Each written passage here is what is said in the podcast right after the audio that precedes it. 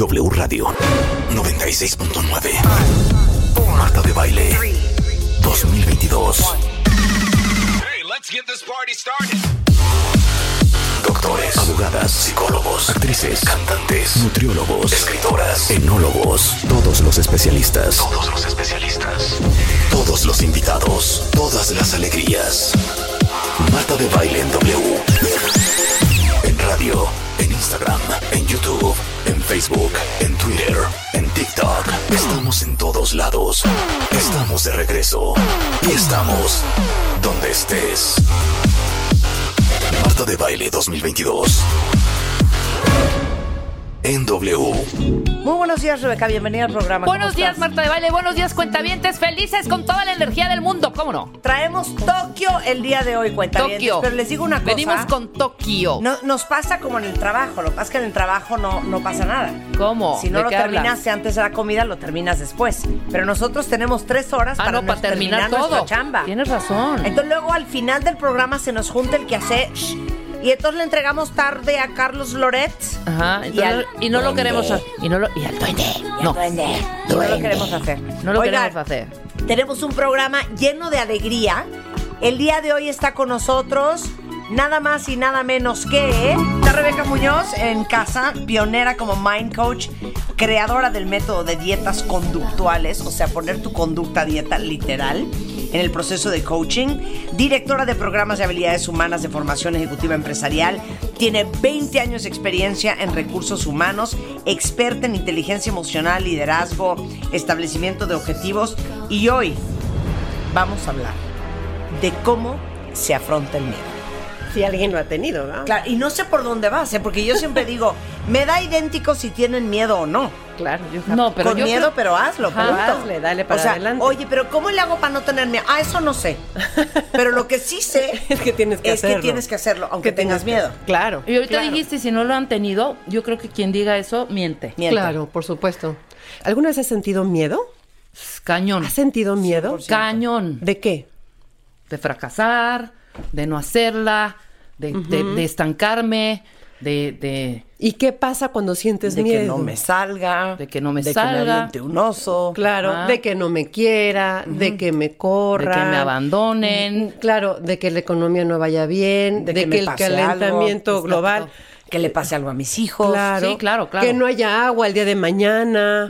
Vamos a ver qué tantos miedos están a nuestro alrededor y de veras no nos damos cuenta. Lo que sí es una realidad es que entre más conciencia tengas de cuántos miedos operan en tu día a día, vas a poder controlarlo. Yo siempre hago esta, esta como imagen. Eh, el no tener control sobre estas emociones es como un globo que a lo mejor está lleno de agua y tiene un micro hoyito que comienza a tener filtraciones. Y luego tienes otro hoyito de otra emoción que no te estás dando cuenta que- que está y hay otra filtración. Entonces, si vamos tapando todas esas filtraciones emocionales que tenemos, por supuesto que vamos a sentirnos más plenos y sobre todo menos cansados. Alguien que tiene filtraciones emocionales normalmente se siente cansado, agotado, de malas. No hay forma que algún día digas, ay, qué bien me siento hoy, por fin me siento bien. Porque aunque estés de, de- de- de vacaciones, Claro. ya algún momento Yo venía hoy muy bien, por ejemplo. Por ejemplo. Y Rebeca me descompuso. a la primera. Cualquiera de las Rebecas, A la- ¿eh? las a dos me A descompusieron. cualquiera de las dos, sí nos tocó parejo. Qué pesada. Entonces, pero hay diferentes reacciones hacia hacia el miedo. Hay algunas personas que se paralizan. ¿No? Que se quedan así un poco como, ¿y ahora qué voy a hacer? ¿Y, y si mañana sube el dólar? ¿Y si mañana eh, tiembla? ¿Y si mañana? Y se paralizan. Esa es una forma de reaccionar. La otra forma es sobreactuar sobreprotegerte, estar como un poco, le digo, este, como una abejita con un eh, vigorizante eh, en un cuarto con, con vidrio. Entonces se, se pegan, se pegan, se mueven, se mueven, pero claro, sin ningún ritmo, sin ningún filtro, sin ningún foco.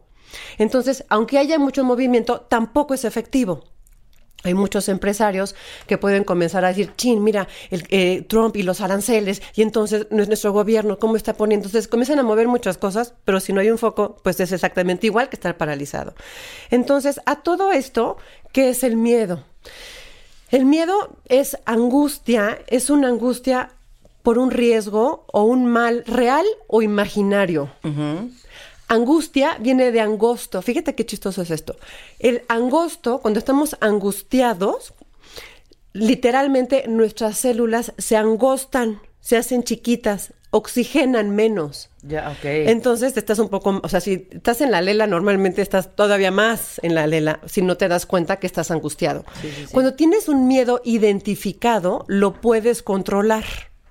Pero cuando dices, no sé qué angustia, no sé, algo está sucediendo y no sé qué va a pasar, eso es el peor de los miedos, porque no, no sabes que, cómo, cómo administrarlo. Es un sentimiento de desconfianza que impulsa a creer que ocurrirá un hecho contrario a lo que se desea.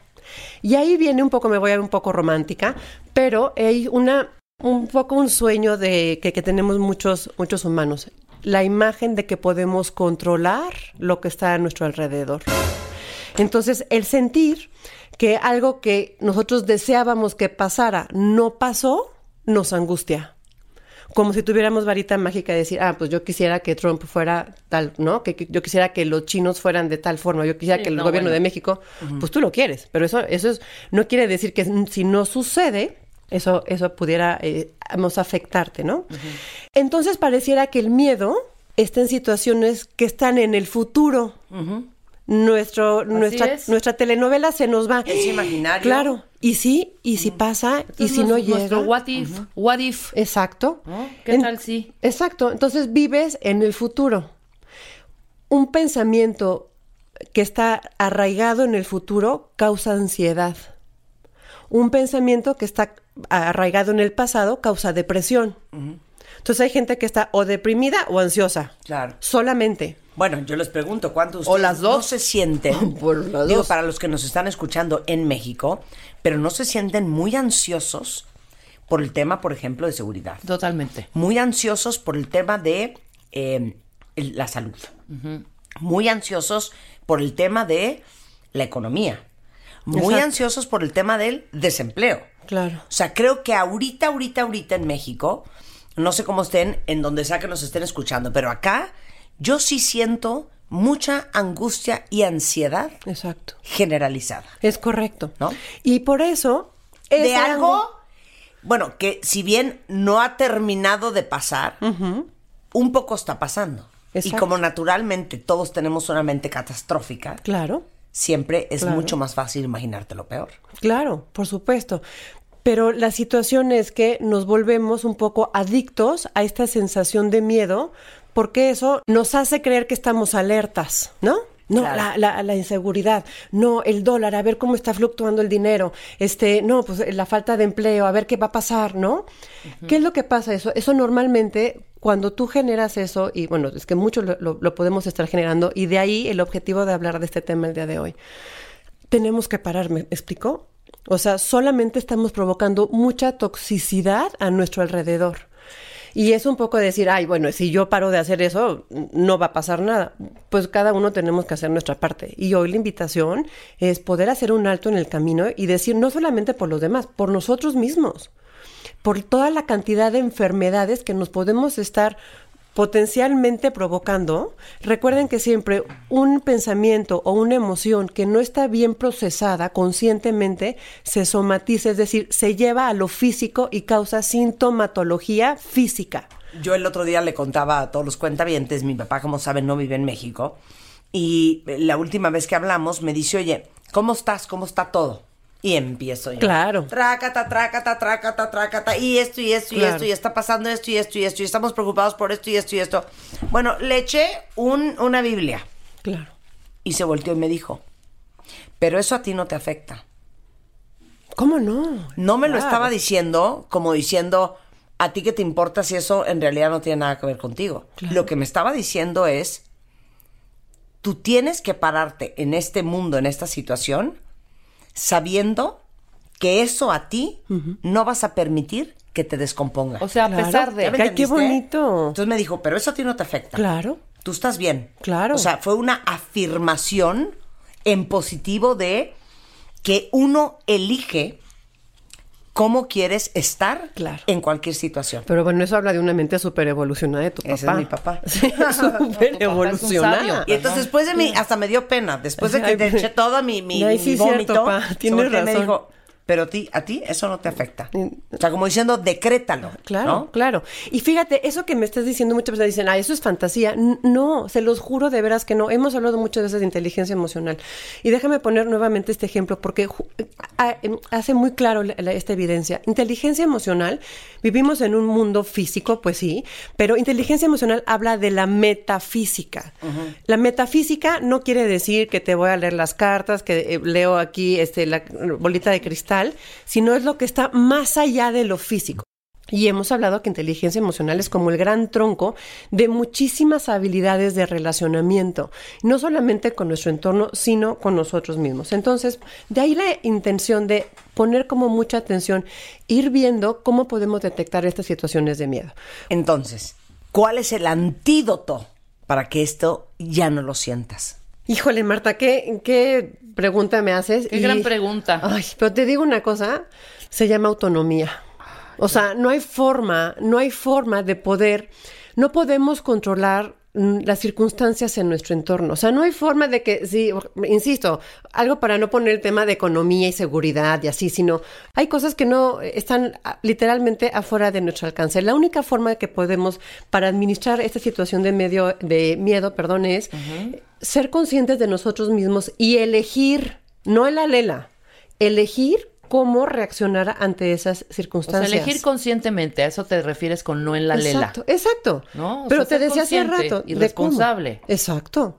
Pero ¿cuántas veces somos conscientes y responsables? No, jamás. O sea, y hablo de y adición, responsables. Es como, es como el borras, siempre. Exacto. Y muchas veces, eh, toca ya lo, lo ponemos eh, respaldado, es que siempre he sido así, es que mi mamá me enseñó a ser súper precavido, no vaya a ser el diablo. Y insisto, en especial el tema del miedo, por eso es tan importante ente- entenderlo. Nos hace, es tan seductor que nos hace sentir muy responsables, un poco previsores. Pero lo que realmente nos está es, hablábamos al principio, es o te paraliza o te, Te hace estar como, claro. como abejita en, pero- Pegándote en los cristales. y sin claro. ninguna y sin ninguna estrategia.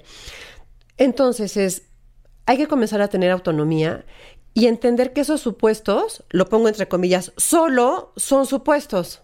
Solo son supuestos. Es, es un paradigma. Recuerden que un paradigma es una idea, una creencia, un patrón.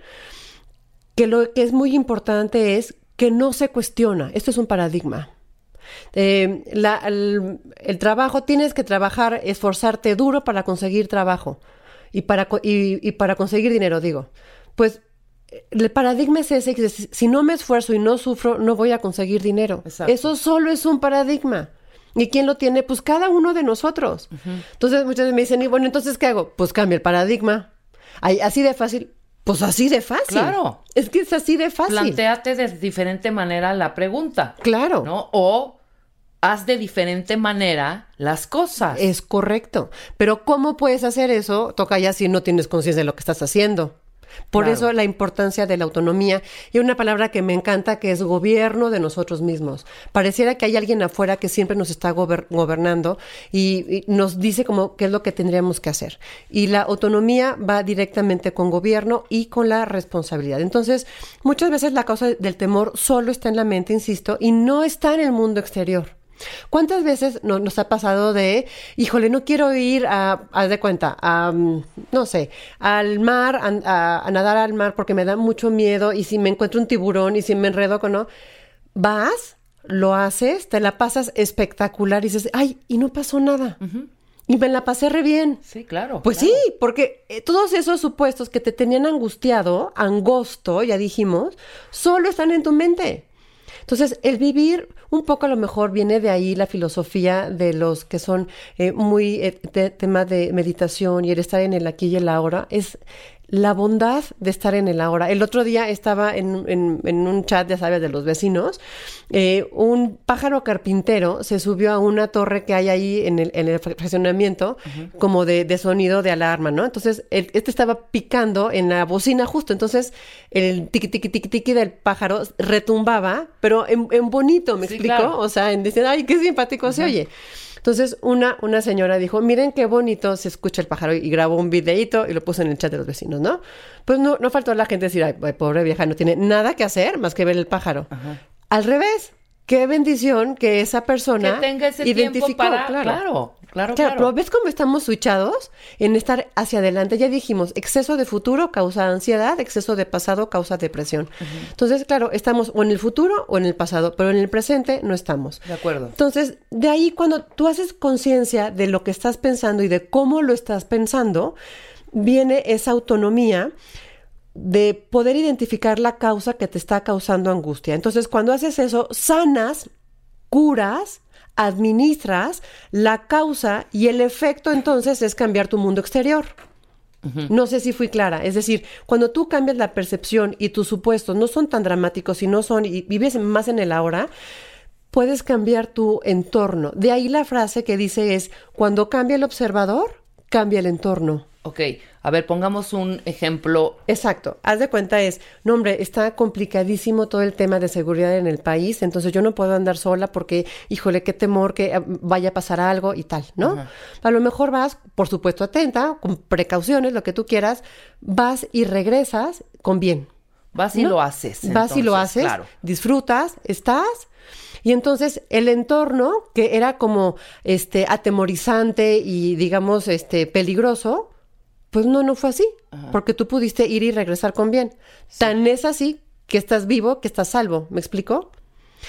Es decir, aparte, luego nos creemos, Tocaya, las historias de alguien más. Sí, claro, a fulanita le pasó y porque le pasó y Claro, yo no lo voy a hacer porque exacto. igual me va a pasar a mí. Bueno, no sabes, ahí hablamos de las estrategias. Exacto. Cada Ay, quien como lo hizo. Y luego, ¿qué tantas veces nos vamos por, no sé, por los WhatsApps y por, por Twitter y esas cosas, no?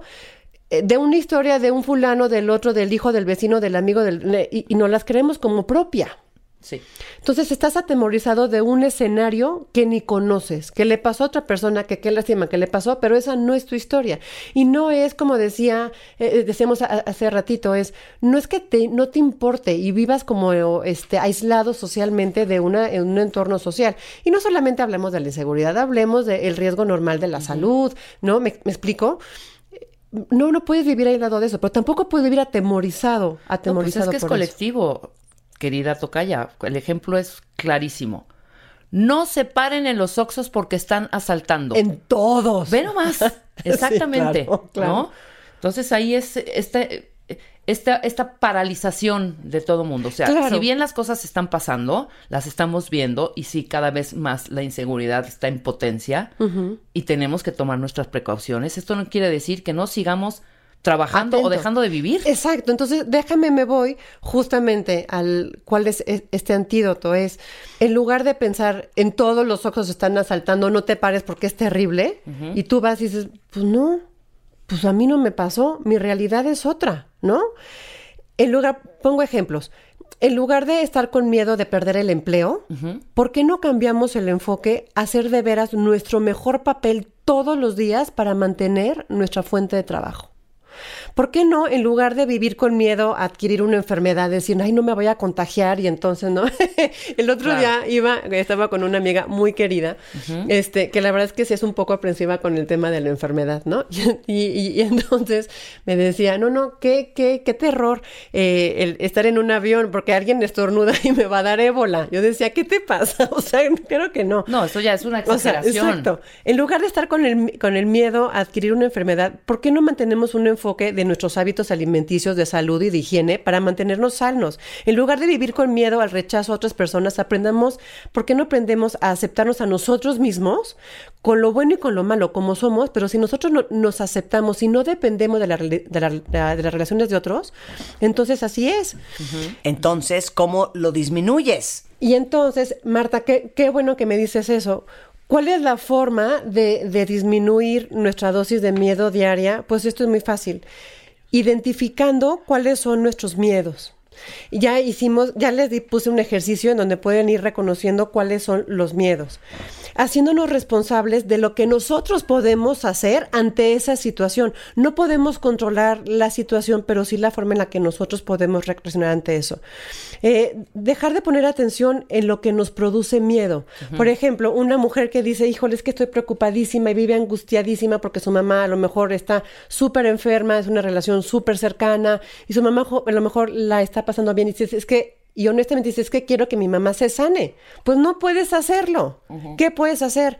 Pasar los mejores momentos con ella mientras dure, mientras esté. ¿Me explico? No puedes controlar la sanación de otra persona, pero sí puedes administrar lo que tú puedes hacer en ese lugar. Muy bien. Y entonces actuar en consecuencia, punto. Eso da autonomía y sobre todo da sensación de satisfacción ante lo que se hizo y no deja la sensación de frustración con lo que se pudo haber hecho. Así que la recomendación de hoy, querida Tocaya Marta, es sanemos todos nuestros pensamientos basados en el miedo y seamos felices. Gracias, Rebeca. Como siempre, un placer tenerte acá. Rebeca Muñoz, eh, la encuentran en arroba mcoachr, por si alguien necesita un coach en todo sentido, para ser emocionalmente más inteligente, para mejorar su liderazgo, para establecer objetivos, un coach de vida. O en rebecamc.com y ahí les va el teléfono 56 59 0011. Muchas gracias, Gracias, al contrario, Un placer gracias. tenerte acá. Hoy, clases de ópera.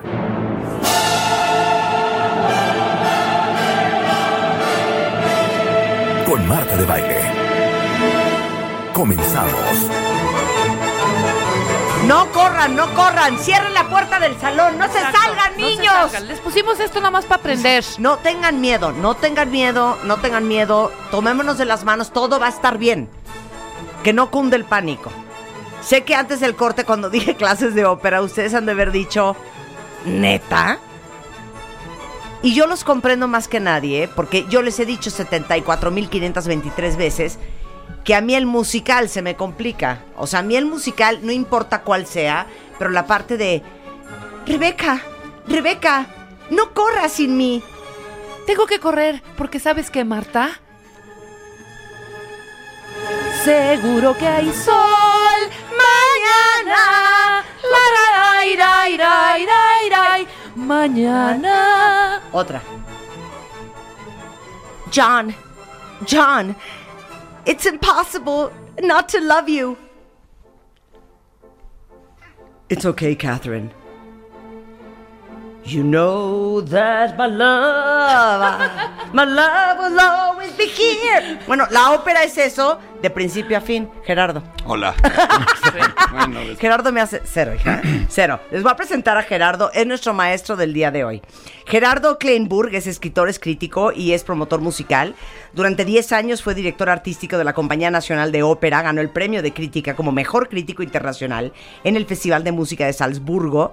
Eh, ha sido director del Festival Internacional Cervantino, tiene un proyecto de divulgación operística increíble llamado Hablemos de Ópera, que son cursos de iniciación a la ópera, apreciación operística, entrenamiento auditivo operístico, análisis operístico, y él promete llevarnos de la mano y demostrarnos que la ópera no es de jalarse los pelos de la cabeza, Ajá. Claro que sí. pero para bien. ¿Por qué, te jalas los, a ver, ¿Por qué te jalas los pelos de la cabeza? Dime tres o cuatro circunstancias. Porque estás de- desquiciado. ¿Por qué porque te- ya no puedes más. Porque te quieres matar. Ajá. O porque ¿Nada más? no puedes de amor. Ah, ya vamos mejor. Ya vamos mejor. Mira. A ver. Las Tiene escuché- mala fama la ópera, Tiene muy ¿no? mala fama la Sí, ópera. Primero que nada, gracias en serio. Sí hay que empezar con la parte protocolaria. Gracias Sí. por la invitación. Es una oportunidad, no tanto para mí, aunque la agradezco, es una oportunidad para la ópera. Y la ópera tiene pocas oportunidades de tener espacios como sí, este. sí, sí. Bien. la mala fama de la ópera, o la fama de la ópera, está bien ganada, pero no por el género mismo. El género es una maravilla, es la neta sin cáscara. No hay más. Sí. No hay más. Ajá. El problema es que la gente que ha rodeado a la ópera, pues ha sido medio mamilita. Medio mamilita en el sentido de tratar de revestirla de un aura de complejidad, de se necesita ser muy culto, se necesita entender muchísimo. Y si, si tú llegas a este Olimpo en el que yo estoy de la ópera, a Te lo mejor puedes poner un tacuchi y ir al Lincoln Center. Exacto, que ya ni siquiera lo necesitas tampoco para ir allá, porque también hablaremos de cómo vestirse o no vestirse para la ópera. Pero la ópera no fue eso. La ópera empezó a hacer eso tiempo después de que empezó. La ópera era simplemente un esfuerzo de hacer teatro, por ejemplo. ¿Qué es la ópera? La ópera, ¿tú qué tipo de género crees que es? musical. ¿No? No es musical. No es un Drama. Pero pues si cantan desde el principio hasta el fin, Mm, eso. tres horas consecutivas. La ópera no es un género musical.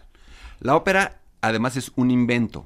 Es un grupo de tipos en No queremos año, dónde, 1580 y tantos, Florencia, eh, Giacomo May, Girolamo Miei, eh, Vincenzo Galilei, el papá de Galileo. El papá de Galileo es uno de los señores que inventó la ópera. ¿Pero qué estaban haciendo esos güeyes?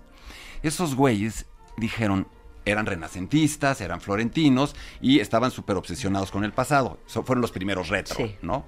La gran moda Sí, retro sí. fue la moda, la, la moda florentina renacentista. Y dijeron, nos encanta el teatro griego clásico, Eurípides, Sófocles, Aristófanes. ¿Cómo fregados harían esos güeyes el teatro? ¿Cómo lo hacían? No tenemos grabación, no tenemos DVD, no tenemos nada. Bueno, vamos a tratar de averiguarlo. Y en esa especie de averiguarlo, dijeron, inventaron. A nosotros se nos hace que los griegos declamaban de una manera tan exagerada que casi era cantar. Pero se lo sacaron de la manga. Y sí me imagino perfecto a los griegos hablando así. Pero a lo mejor es un De, disparate. ¡Oh, Zeus! ¡Oh, Medusa! Y luego le contestaba un ¿No? grupo de Claro. señores y de señoras que eran el qué? El coro. El coro. Ajá. Te empiezas a dar cuenta que empieza a haber una relación. Sí, claro. Entonces los, los florentinos, estos cuates, dijeron, vamos a hacer unas pequeñas obras de teatro tratando de imitar a los griegos. Sí. Pero además, ¿sabes quién saben quién tiene la culpa de que haya iniciado, se haya inventado la ópera? Que no existían telones. ¿Por qué? O sea, las cortinas del teatro. ¿Para qué sirve un telón? Pues para dividir como actos, ¿no? Correcto, perfecto. Para cambiarse de ropa. Ándale, también, se Marta, muy bien. Para sacar el caballito de Troya y que nadie se dé cuenta. Para ir a la dulcería, para, Para ir al al, baño. claro, para ir al baño. Totalmente. Entonces no existían esos telones, no existía esa mecánica. Van a decir, ¿y esto qué tiene que ver? Las obras eran largas, largas, largas. ¿Por qué? Porque en aquella época la gente no tenía prisa. El tiempo no era importante. Claro. Y ahora hablaremos de si es importante cuánto dura una ópera o no.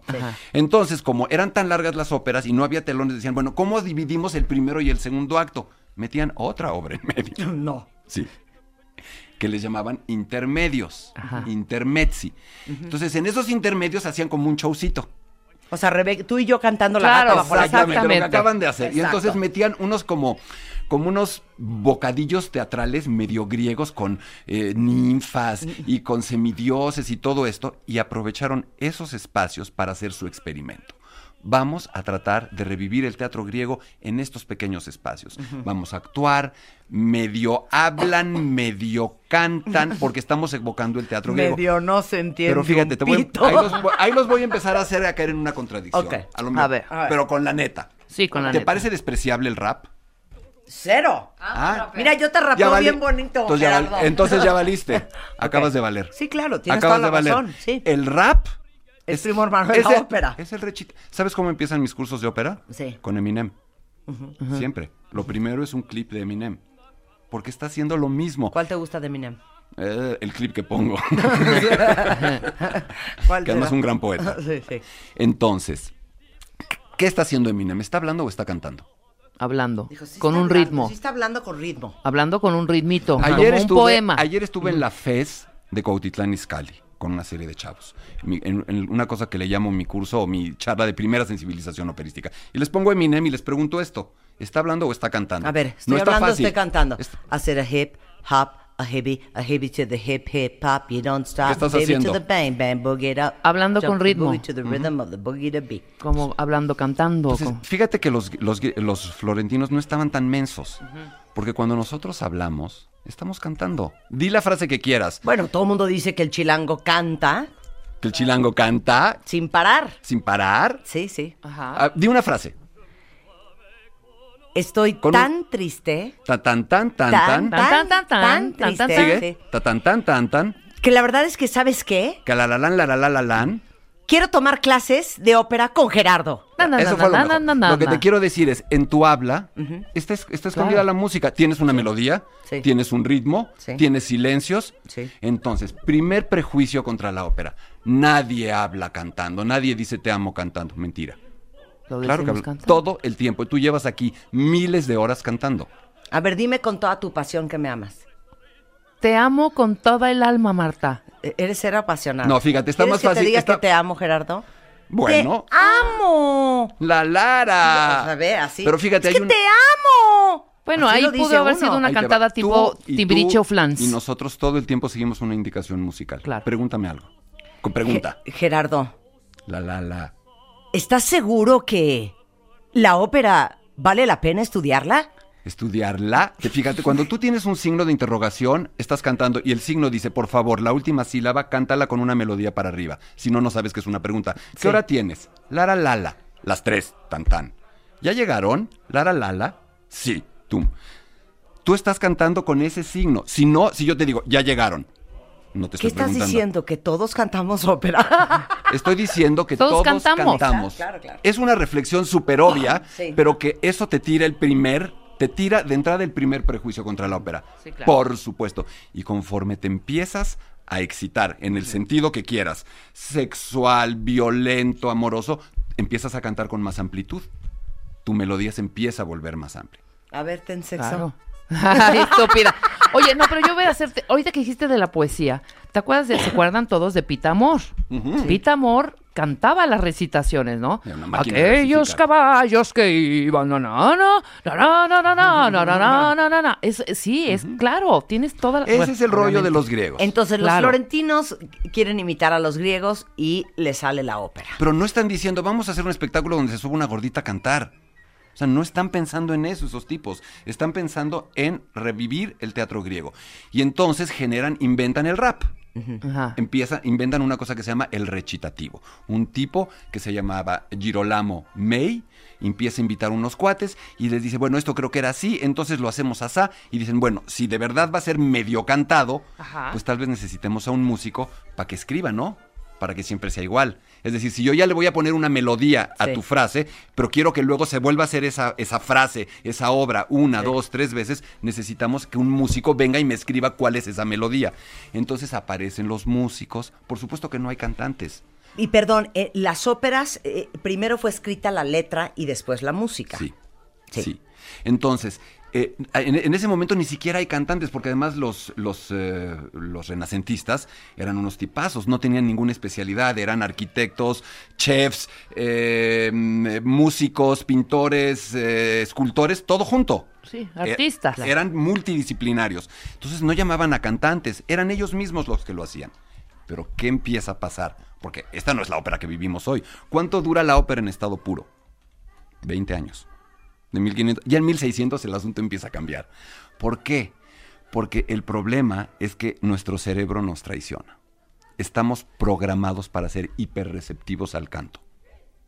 ¿Conoces a un solo ser humano? ¿Conocen a un ser humano que no cante? ¿Un ser humano sano? Sí, sí, sí. sí. No, ¿Conocen a un no. solo ser humano que no haya cantado? cante No, fatal. Sí, claro. Canta. ¿Por qué? Si no sirve para nada, ¿para qué cantas? ¿Te alegra? Qué buena pregunta. ¿Para qué cantas? Pues no sé, pero queremos saber, Rebeca y Sí. yo, No, porque tú diario sí cantamos. ¿Por qué cantas? Porque Pues me sí. hace feliz. Ajá, ¿qué más? Sí, porque ¿Tú, nos Rebeca? pone contentas, porque, Porque nos me llena de anima. gozo. ¿Solo así? ¿Nunca cantas triste? Sí, también. Porque ¿Y me conecta con mis ¿Cómo no? emociones. Tienes razón, conecta con Me siento tus como en la emociones. charla ayer con los chavos. o sea. Pero está muy bien. O sea, te Claro. conecta con tus emociones. Entonces, ¿cuándo te cantaron a todas las personas que tú conoces, incluyendo a ti, cuándo te cantaron por primera vez? Ay, cuando era una bebé. ¿Por qué te cantan cuando eres bebé? Porque eh, la, la función de mesido junto con el, El ritmo vínculo, de la vínculo, música Marta. regula todas las funciones neuronales del cerebro de un recién nacido. Ujú, ujú, Lo contesté muy bien. Luego, Quiero un aplauso. Quiero un Muy bien. aplauso. O sea, ¿Me da 10, profesor? churrazo. Le doy 10, profesor, pero hay una forma más sencilla de decirlo. Realmente somos hipersensibles para el canto.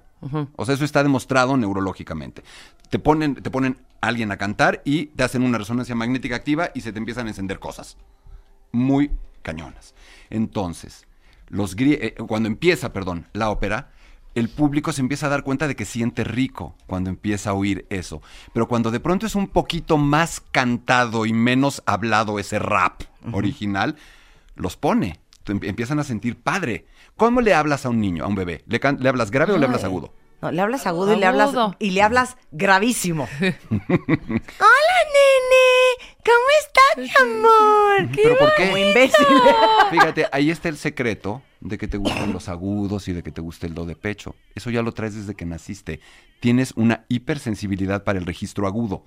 Respondes mucho más rápido. Entonces, esos cuates, los, los florentinos, que no sabían, no tenían ni idea de todo esto, empiezan a darse cuenta de que cuando la ópera es un poquito más cantada, les gusta, les pone.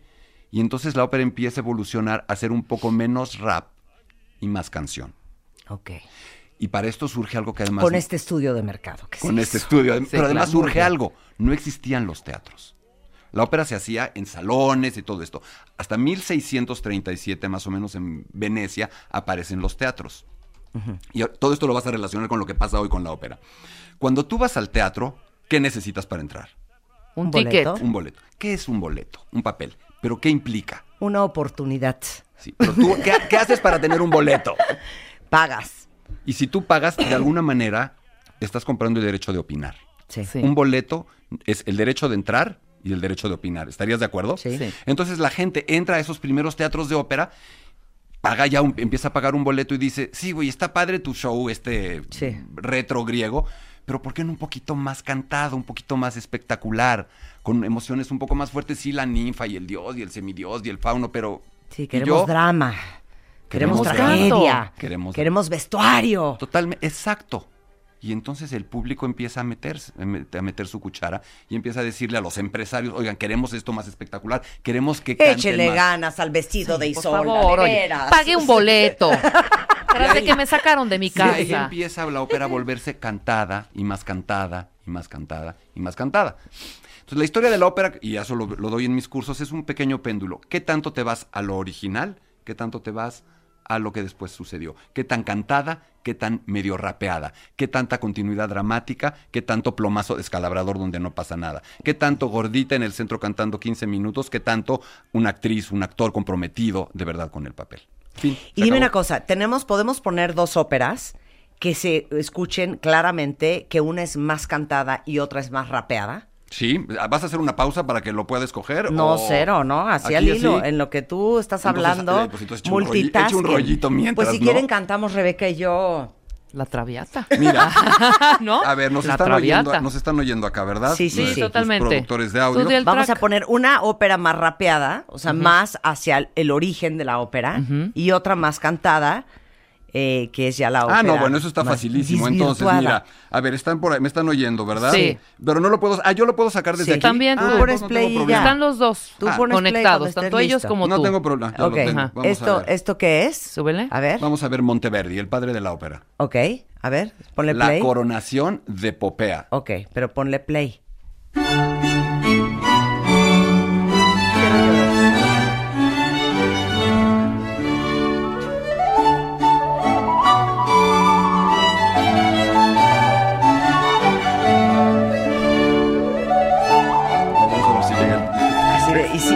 Cantan? ¿Sí cantan? Una intro como las que se hacen ahora. Vamos a adelantar un poquito. A ver, sí, porque me estás dando el remix. A ver.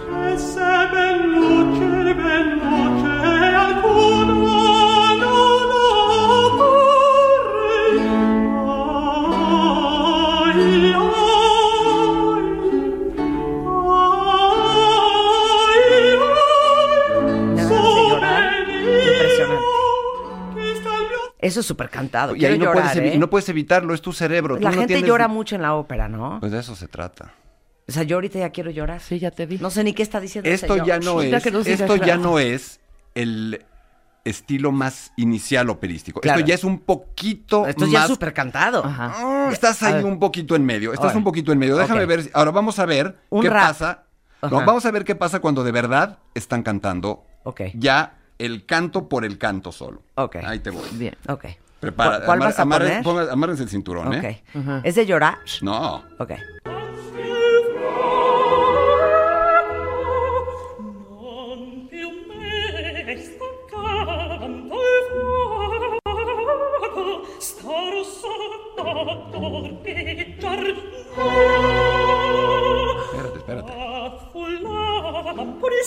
Vamos a adelantarle un poquito, ¿les parece? Sí. A ver, tantito. Un poquito más.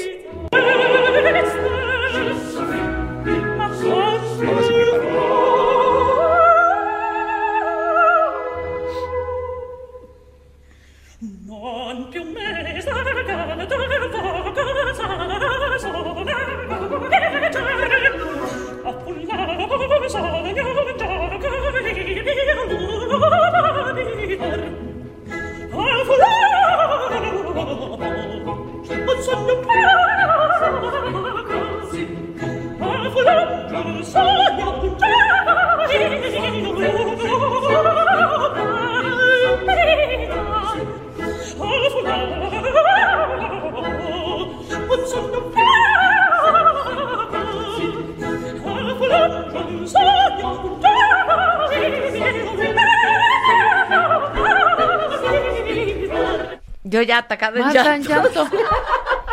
Es que sabes que Gerardo ¿Qué? no dormí también, eso se toma en consideración. No, No, no, no te hagas. ¿Sabes por qué me dan ganas de Vas llorar? a caer, van a caer. Me Sí, impresiona el ser humano. O sea, no, no lo puedo creer. Qué Esto voz es de esta mujer, ¿eh? ¿Quién es esta mujer? Cecilia Cecilia Bartoli. Cecilia Bartoli. Cecilia Bartoli. Una mezzosoprano. A ver, clase. Híjole. ¿Viste- ¿Oíste esos, oyeron esos gorgoritos? Claro. Sí, esos gorgoritos. Cuando les pregunten, cuando oigan esos gorgoritos y quieran lucirse con el de Sí, junto sí. o con la de junto, qué padre coloratura. Coloratura. Es que Chechilia es una coloratura. que Tiene yo nunca una he visto coloratura. igual. Pero entonces ahí te estás dando cuenta en estos dos ejemplos que ¿Pero contraste. sigue viva esta mujer? Sí, claro. ¿Edad? Cuarenta y pocos. ¡Wow! Quiero llorar. Entonces, ahí tienes los dos ejemplos. Desde algo mucho más cercano al habla, buscando una expresividad más honda, más pura, más sincera, más simple, que es el origen de la ópera, hasta la pirotecnia. Ok. La pirotecnia total. ¿Toda la ópera es en italiano? ¿No? No. No, la ópera nace en italiano, pero hay ópera en cualquier lengua del mundo. Hay, hay ópera O sea, en español, en alemán, es alemán, en alemán. claro. Ahora, hay lenguas que se dejan cantar mejor que otras. Ajá.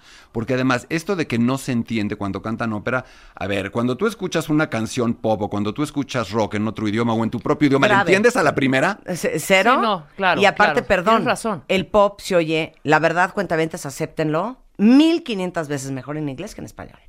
Porque Es son eso, palabras más sí. cortas, obviamente. Eso que estás diciendo que es pare- apare- podría parecer políticamente incorrecto, Sí. es cierto. Es y también pasa con la O sea, ópera. musicalmente hablando, el ritmo del inglés es muy diferente que el ritmo del español. Por Y las la palabras. duración Todas las Claro. vocales italianas son abiertas. Claro. Hay pocas consonantes juntas. No, en fin, va, hay idiomas que se dejan mucho mejor. Ok, regresamos a nuestra clase. Sí, sentimos que estamos distrayendo al maestro. Venga. Podemos hacer una pausa. Sí, y buscamos el rap para que nos- ¿Hay alguien más que llora junto conmigo? Estamos en clases de ópera con Gerardo Kleinburg. Y luego en otoño vamos a hacer un viaje a Nueva York con todos los cuentavientes al Lincoln Center. Claro que sí. Exactamente, ¿Cómo cómo que no. no? Hacemos una pausa y regresamos. No se vayan. Entra a wradio.com.mx. Checa más información de nuestros invitados, especialistas, contenidos y escucha nuestro podcast. Marta de Baile 2022. Estamos de regreso y estamos donde estés. Estamos en clase de ópera. Les digo una cosa, ya lloramos. Ajá. Ya nos estremecimos. Estamos, ¿saben qué? Estamos shooked. Exacto. Estamos shooked ahorita con las clases que nos está dando un gran maestro de ópera, Gerardo Kleinsburg. Él fue durante 10 años el director artístico de la Compañía Nacional de Ópera y es un hombre eh, que, bueno, lleva dando tantas eh, eh, clases, divulgación operística, eh, se llama Hablemos de Ópera, una serie de cursos de iniciación de ópera, apreciación operística, entrenamiento. No sé la cantidad de cuentavientes que ya les surge ir a tomar clases, ¿eh? Que le vayan incluyéndome a, a, mí. a la página de Facebook, hablemos de ópera y ahí nos empezamos a poner de acuerdo. Ah, ahora ya, luego viene el momento de los Claro. comerciales. En Ahorita estamos en Facebook clase. es Hablemos de Ópera y ahí están los cursos de Gerardo, pero estamos traumados. Entonces ya aprendimos que nació eh, 1580 80, 90. en Florencia y que era un esfuerzo de los florentinos por tratar de imaginarse cómo eran este el teatro griego. Y bueno, el público empezó a demandar cada vez más que fuera menos declamado, menos rapeado y mucho más cantado. Y entre y ya pedían pues un mejor vestuario, Claro. pues un telón con una mejor especiales. calidad Claro. de, terciopelo. Escenografía. Y así es como nace la ópera que conocemos el día de hoy. Para todos los que fueron al Magic, al Bandasha, Ajá. ¿verdad? A un Baby O, que abrían pista con Carmina Burana. Les ¿Con tenemos rayo una láser? noticia. Carmina Burana no es ópera. Rápido, Y, Carmina más- Burana. y de hecho, si me apuras, es Carmina Burana. Carmina. Carmina, Carmina. Burana. Carmina Burana es, está en latín. Carmina es cantos. O sea, no es la señora Carmina No, de aunque- apellido Burana. No, pero No. te digo una cosa, les digo una cosa, en más de una ocasión se sabe. Todo el mundo dice, de esas anécdotas, todo el mundo se las quiere abrogar, para usar una palabra elegante. Que más de un festival en algún lugar de México llegó a hacer reservaciones de hotel para Carmina Burana. Ay, no. Ajá. Sí. No, qué qué joya. bonito. Pero. Carmina Burana, ¿qué es? Los cantos de Büren, un monasterio en Bavaria, cerca de Múnich. Eh, son unos cantos medievales de unos monjes que eran bastante licenciosos. Ajá. Hablaban solo de sexo, de alcohol, de promiscuidad. Entonces, esos cantos los, eh, los recupera un compositor alemán, Karl Orff. Complicado hablar de Karl Orff porque fue uno de los músicos oficiales de Hitler. Oh, mi Dios. Ok. Entonces, Carmina Burana, lamentable. Eran los cantos de esos Burana, monasterios. De esos monasterios modernizados, O sea, orquestados No, no, por no, espérate. Karl Orff. O sea, imagínense ¿qué? ustedes 1930s, entrar a un 20s, monasterio, entrar a un monasterio de noche Ajá. Y que te escuchar pongan- eso. y escuchar esto de fondo. A mí me da más miedo cuando empieza. Porque además hay Pon una la asociación muy de- fuerte. Sí, sí. Damian, la profecía. Sí, claro, claro. claro. Claro. Y así de... Come, children. Would you like to come and play? Vamos a llevarle una ópera, vamos a invitar. Súbele. Ay, eso, eso es tétrico. Es increíble. Escucha. Pero ya vamos a llegar. No. Todavía faltan 27 Oigan, puertas pongan más. A a los ver. timbales, ¿eh? A ver. Todavía no, pero oye los Sí, timbales. los o sea, timbales es impresionante. Impresionante cómo están puestos. Exacto. Son los mejores. Los timbales en una orquesta es lo mejor.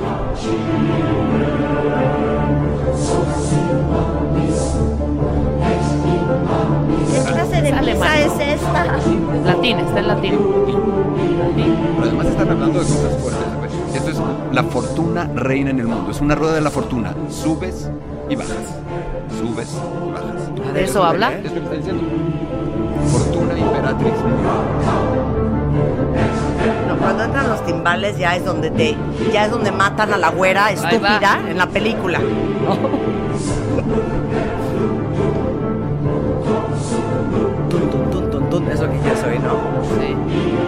Lo venos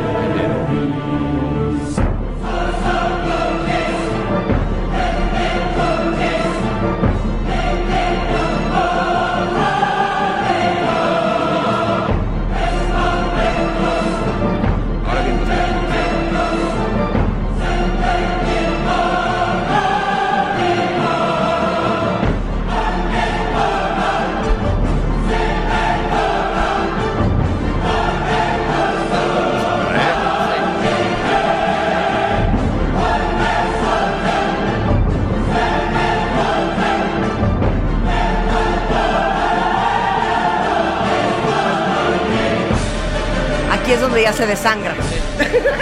Ahora una pregunta, no es ópera, entonces ¿qué es? ¿Qué es? Orff escribió cantata escénica. Es Karl decir, Orff. Karl Orff. Es- y son tres obras. La- es una trilogía que se llama Triunfos. Carmina Burana, Cátuli Carmina, los cantos de Catulo, de Cátulo, y El triunfo de Afrodita. Ay, quiero ser tu amiga, Gerardo. Ya, venga. Esposa de Gerardo, déjanos hacer una amistad. Me encanta la gente que sabe. Muy bien. Ok, ahora, ya, ya, ya entendieron, Carmina Burana no es ópera, ¿de dónde viene? Eh, Karl Orff, austriaco, alemán, ¿qué dijiste? Alemán. Alemán. Alemán. Muy bien. ¿Qué es cantar? Cantar es emitir aire a través de tus cuerdas vocales. ¿Quieres hacer oso o no? Sí, sí, Sí. siempre nos encanta. No, igual y no lo hacen porque tú te debes haber ido, deben haber ido varias veces al ver, foniatra ¿qué? o A ver, al ¿qué, otorrino. qué? ¿Cuántas cuerdas vocales tenemos? Cuatro. Cinco, tres, Dos. Oso. dos. polar. Dos. y esto que hemos tenido... A. Ay, ¿cómo se llama nuestro doctor? Subiaur, Fermín bueno, Subiaur. pues, con la pena, pero solo tenemos dos. Sí, Dos, dos, claro. dos, claro. Tenemos claro. dos cuerdas La derecha y la vocales. Sí, izquierda, si no, Marta. Si no es un violonchelo, Claro. hija. Tenemos dos cuerdas vocales. ¿Qué es una cuerda vocal?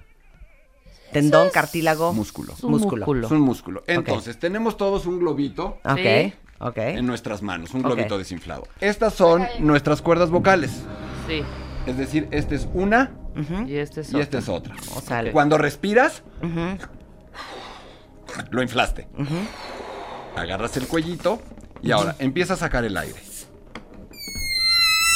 Mientras más tensión haces y más chiquito es el hoyito, más agudo. Sí. Cero me está saliendo. No tengo cuerdas vocales. No me sale. Entonces, ahí lo tienes y lo vas desinflando.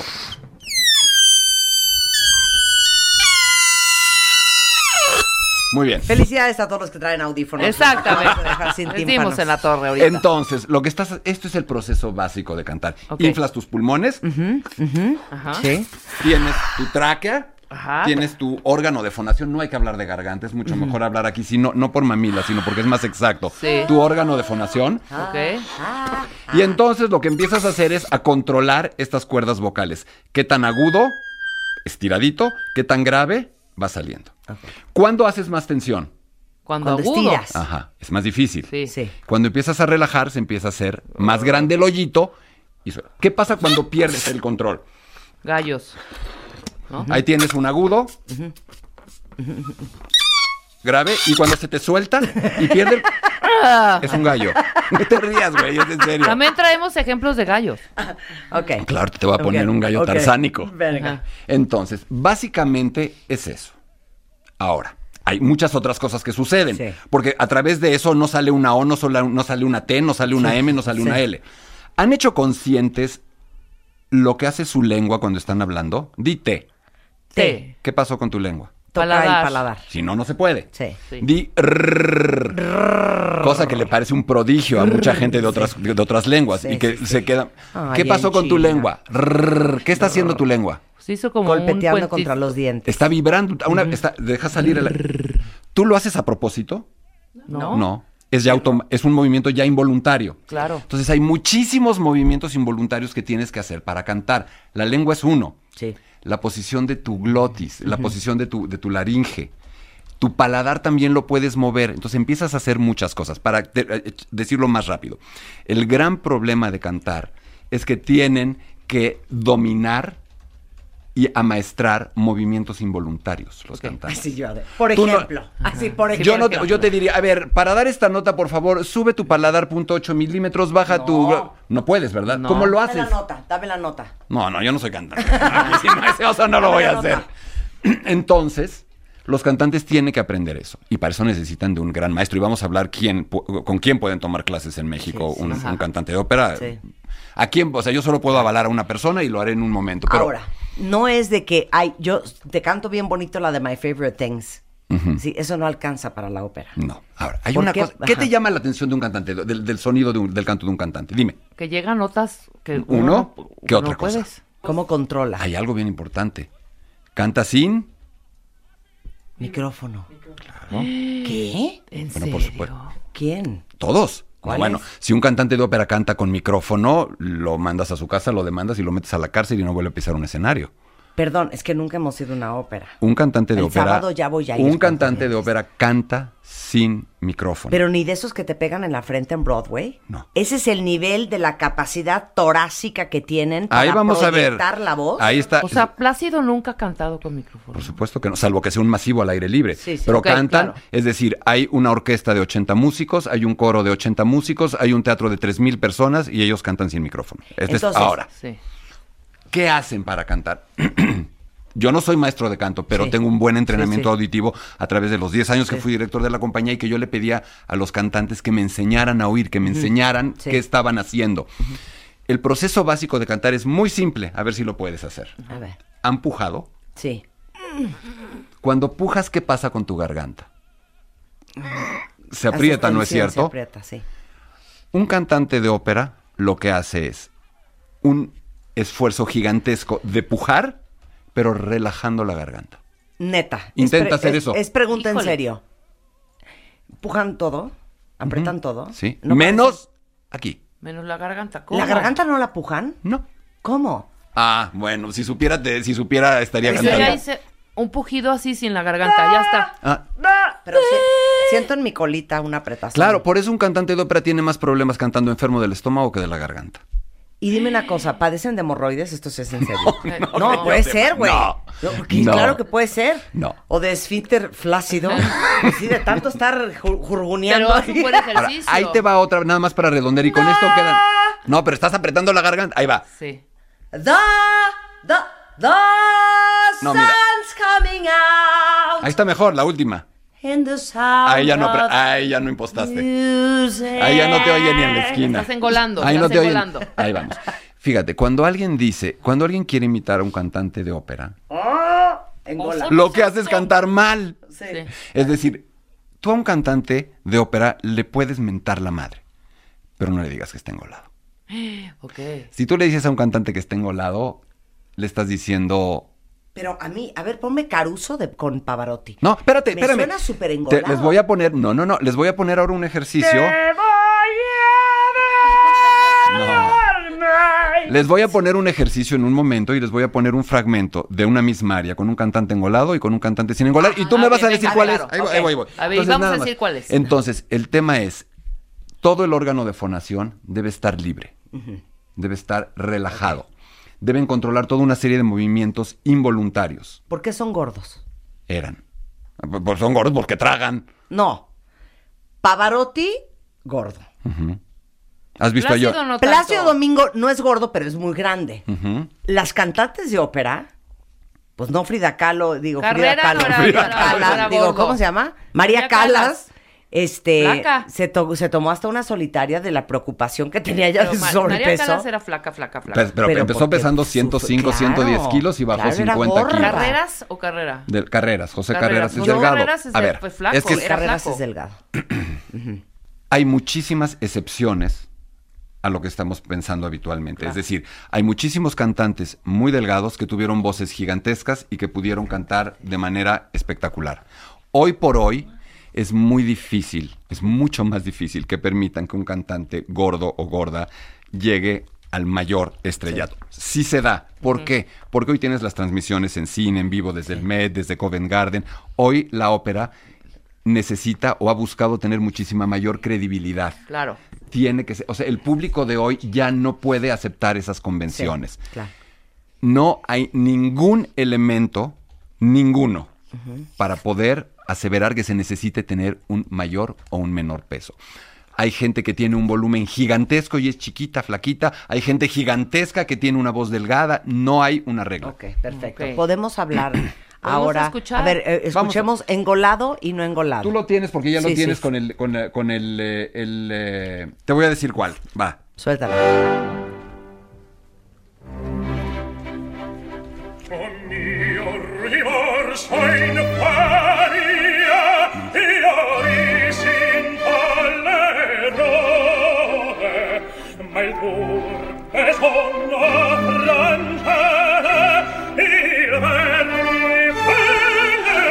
Y ahora vamos a oír otra versión. Ok. Es más rápida. Tienen que adivinar todos cuál fue la engolada, ¿eh? Silencio.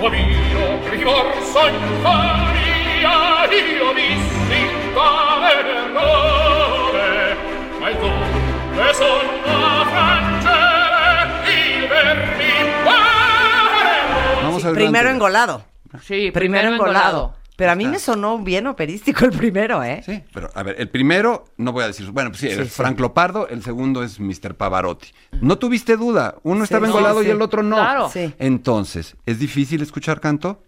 Ese es el principio, uno de los puntos esenciales de la diferencia entre que alguien cante bien y alguien cante mal. ¿Está o no está engolado? Y a la primera lo pudieron escuchar. ¿Quién ¿Dónde es está la dificultad? Claro. ¿Quién es el mejor cantante de ópera mexicano? Uy. De acuerdo a ti mismo, de ti, de tu ser, de tus adentros. Yo creo que si hablamos, a ver, me parece que para hablar de quién es el mejor tenemos también que hablar de la trayectoria. Yo creo que hoy, incuestionablemente, los dos mejores cantantes mexicanos son dos tenores, Ramón Vargas y Javier Camarena. Ramón Vargas con una carrera ya de varias décadas detrás. ¿Los podemos invitar? Sí, claro. Javier Camarena en el momento cimero de su despegue. Está partiendo el pastel en el mundo entero Vamos y está haciendo algo que muy pocas veces se había hecho recientemente en teatros como el Teatro Real, como el Met de Nueva York, repetir un área. Ay, es decir, que el aplauso sea tan grande que tenga que repetir un área. No, ya, Wow. sabes que hay que invitarlo. Ahora, Sí. ¿qué otra cosa hace un cantante? Ok. Habla y tócate la cabeza. Habla. Hola, ¿cómo estás? Mi ¿Qué nombre qué es Marta sientes? de baile. ¿Qué Mi- sientes en mi- tu cabeza? ¿Vibra o qué? No sé. Tócate, Sí, ponte la cabeza en la cornea. Vibra. Claro, vibra. Vibra, bueno. Vibra. Ahora, Sí. ponte la mano en el pecho y habla. Hola, ¿qué tal? ¿Cómo Está estás? vibrando. De- Sí. Ahora, ponte la mano en el pecho, habla grave y empieza a, gra- eh, sin quitar la mano en el pecho, empieza a cantar, empieza a irte hacia tu registro agudo. Ah. ¿Sentiste que cambia la vibración? Claro. ¿Y a dónde se va la vibración? Sí, me voy debajo a Twitter. Ajá, Sí, a la cabeza. Se va a tu cabeza. Sí. Ese es el segundo punto del que quiero hablar en cuanto al canto operístico. Nosotros tenemos varios registros. Tenemos un registro de cabeza, tenemos un registro central, que- porque también la garganta vibra, y tenemos un registro en el pecho. Mientras más grave es nuestro sonido, lo podemos hacer. Todas cantan en la regadera, ¿correcto? Sí. Sí. Y en la Estamos radio también. Y somos muy felices cantando en la regadera y vamos muy bien y todo está bien. De pronto empezamos a cantar más agudo y empezamos a sentir que ya no está tan fácil. Y un poco más agudo y decimos, estoy a punto de no poder. Y de pronto, ya pudiste. ¿Qué haces? ¿Un qué? Un fal... Sete. Un falsete. ¿Qué- qué- ¿A qué te suena falsete? Falso. Falso. Falso. Un registro falso. Es decir, no estás bien conectado con todos tus registros. No estás, estás haciendo un registro falso con tu cabeza y entonces llegas hasta los agudos. ¿Por qué? ¿Para qué este choro? Durante todo el principio de la ópera, usaban el falsete y no pasaba nada. Cuando ya no podían llegar a un registro agudo, se iban a su falsete y cantaban así. Todo esto es para llegar al famoso do de pecho. Y ahorita ponemos un do de pecho. Entonces cantaban en falsete y llegaban al do de pecho. Y, perdón, y llegaban a cualquier nota. Pero al tú no estar conectando, impostando bien, tu voz no está vibrando. Es una voz blanca. Nosotros tenemos un vibrato siempre cuando estamos cantando. Ajá. Cuando ya un cantante se empieza a hacer muy viejo, empieza a sonar un wobble, le dicen, ¿no es cierto? Un wow, wow, wow. Pero cuando está joven está trrr, así el vibrato cerradito, cerradito. Eso es lo que hace que tú puedas escuchar un cantante en el teatro. El cantante no está cantando más, no está produciendo más decibeles que la orquesta. Y que, el- o sea, no, o sea, Plácido Domingo solo no hace más ruido que toda Sí, la orquesta. pegando gritos. Exacto. Sí. Ramón Vargas, que es un- el gran maestro del canto mexicano, tiene una frase genial. Dice, cuando grito nadie me oye.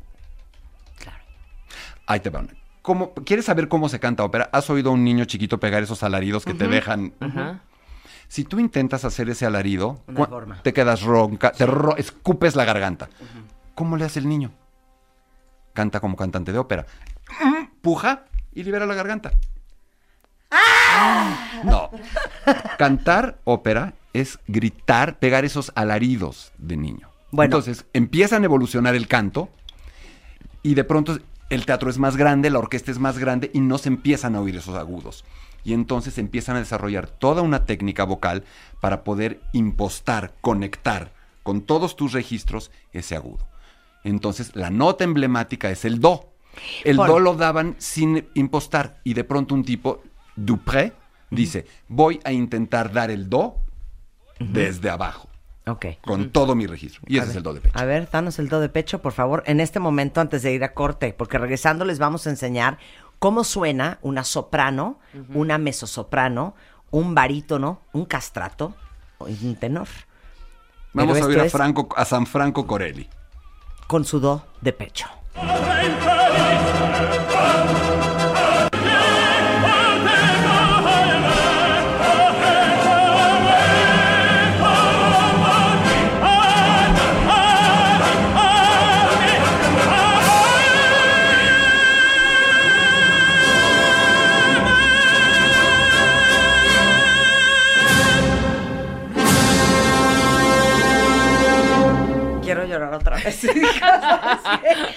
Y deja que lo veas a La Franco Corelli, la ¿eh? no dormida. Franco Regresando del Corelli. corte, cómo suenan este, los diferentes tipos de voces femeninas y masculinas en la ópera. Clases de ópera con Gerardo Kleinsburg en W Radio. Escucha todos nuestros playlists y contenidos en Spotify.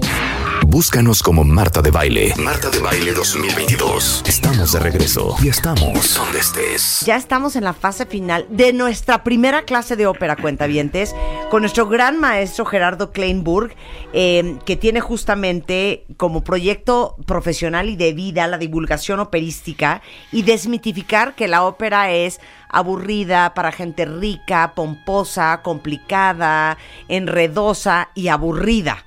Y vas muy bien, Gerardo. Bueno. O sea, no sabes Me qué bien. ayudando. Bueno, las clases, si ustedes entran ahorita, hablemos de ópera en Facebook, ahí está todas las clases de iniciación operística, de apreciación operística, entrenamiento auditivo operístico y análisis operístico eh, de Gerardo, Y para bueno, que lo vayan viendo. Habrá que dar algunas alegrías, como lo llamas Claro, tú. unas alegrías. Tú me dices claro, cuándo, cuándo claro. es el momento Ahora, de ofrecerlas. estamos de acuerdo, cuentavientes, que queremos clase 2, porque también nos va a dejar Gerardo tarea a todos, pero en la clase 2 ya nos empezamos a clavar en... Y traemos a un cantante. Claro, Ándale. eh, traemos un cantante y hablamos de que si la Traviata, que si Carmen, que si la flauta mágica, que si Tristana y Solda, que si tú las traes, todo ese rollo. Totalmente. Ok, vamos en la parte que a mí me parece increíble, que es los diferentes tipos de voces de hombres que cantan ópera y mujeres que cantan ópera. Entonces, danos la clasificación. Empieza tú. La- a ver, ¿cuál- eh, en- ¿cómo clasificarías la voz? ¿Qué características buscarías? ¿Más qué o menos qué? Sí, más aguda O menos y aguda. más grave.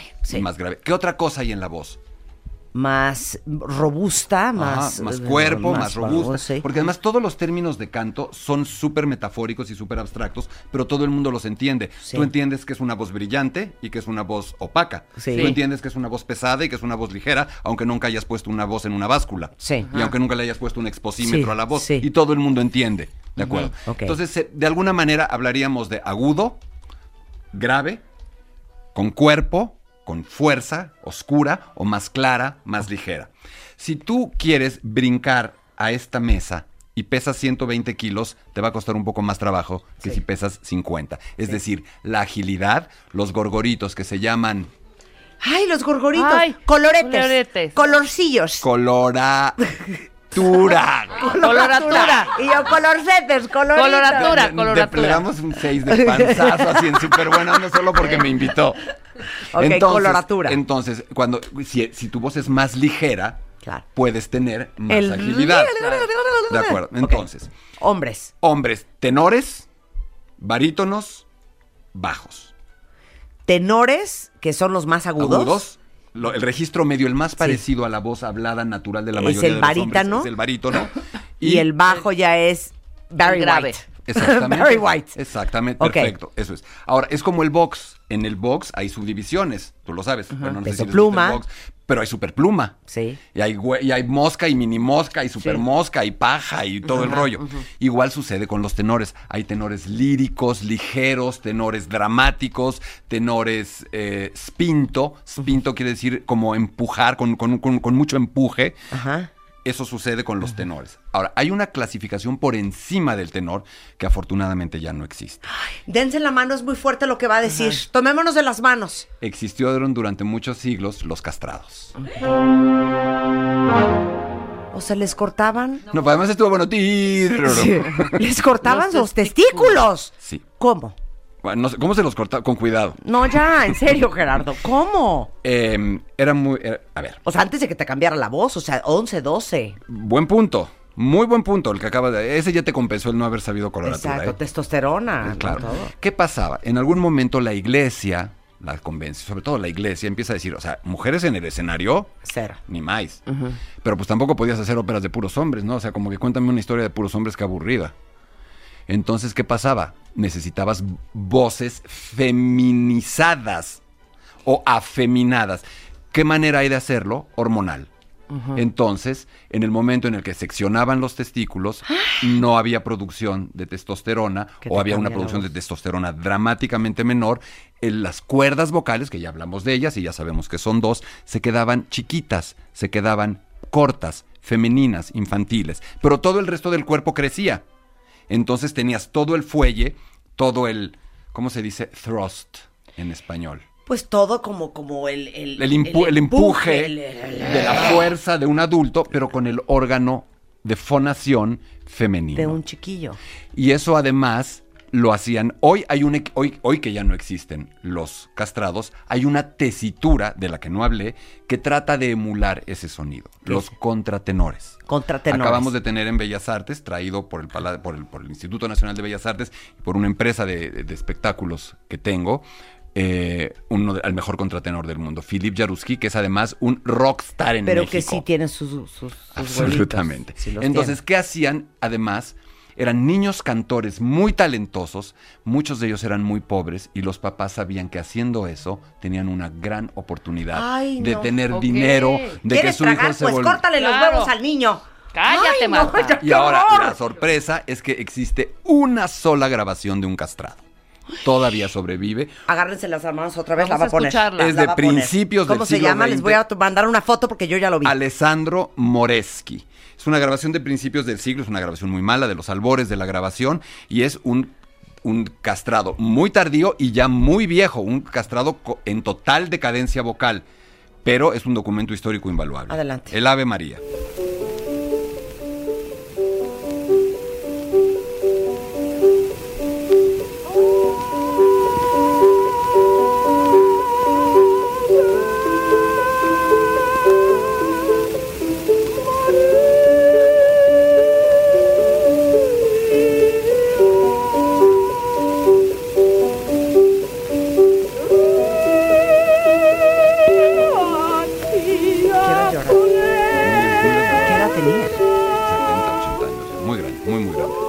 Era castrado. Ahora, pero yo tengo una pregunta y no hay una respuesta correcta. ¿A qué le suena? ¿A mujer o a niño? A Hijo, niño. me, me suena A a voz chavo. de, de Disney. De los 40. No, no, no. Suena como a un chavito de 8 o 9 años. De un coro. No, a mí. A mí. No, suena a una viejita. Bueno, no, a ti. A mí me suena ¿A a, qué te a suena? niño, no a mujer, ¿eh? No, no, no hay una respuesta correcta. A mí, eh, finalmente, la idea era que sonaran como mujeres, precisamente. Sí, claro. Ahora vamos a ver cómo suena un cantante de hoy Ajá. tratando de imitar ese sonido. Y vamos a oír a Philip Jaruski, A que estuvo, con, que estuvo en el Palacio de Bellas Artes con un éxito increíble hace unas semanas. Y él es contratenor, lo que sustituye a los famosos castratos. Ajá. Ok, y luego vamos a enseñarles un tenor. ¿Se oye? A ver, súbele. Ahí está. Pero si tú no lo ves, a ver, dime qué dije.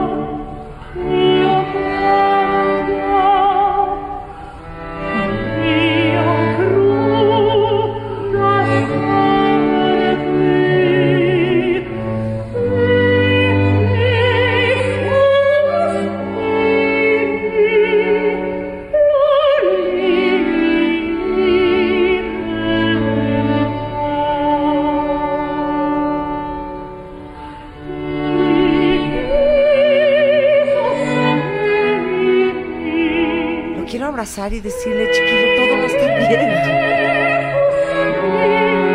Es italiano. Francés, Philip Jaruski.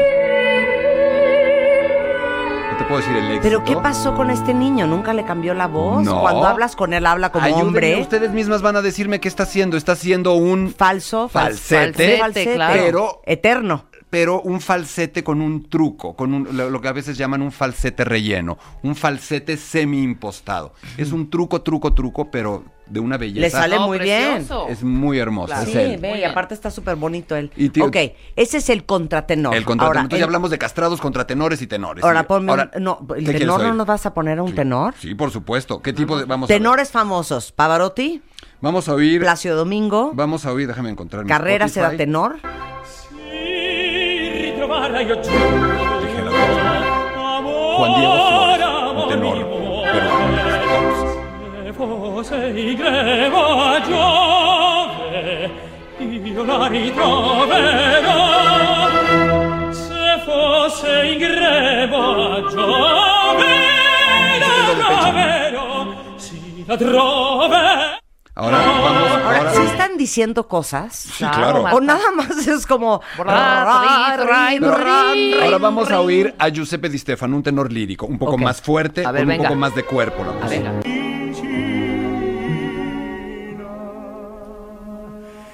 Aspetti. Bellísimos. Ídolo en México, dirò los 50. con due parole.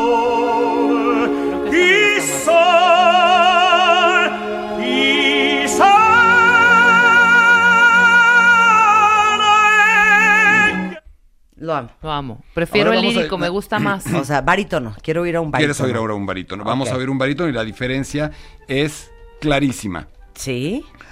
Siento que lo mío es el bajo. Siento que lo mío es el lírico, el tenor lírico. El tenor lírico. Yo no, a voy mí me gustó más el, te- el primer tenor. ¿Cómo era? ¿Tenor qué? El Ligero. tenor- el tenor el tenor ligero. ligero. Me gusta el tenor ligero. A ver. Entiendo Ok. por qué no están aquí. Ahora vamos a hacer un barítono. Y después vamos a hacer, ¿qué dijimos que era? ¿Bajo? Sí. Bajo. eh, Y luego un error Vamos a oír garrafal. un barítono. Vamos a oír un barítono en este momento. Ok. Ahí te va. Ok, suéltalo.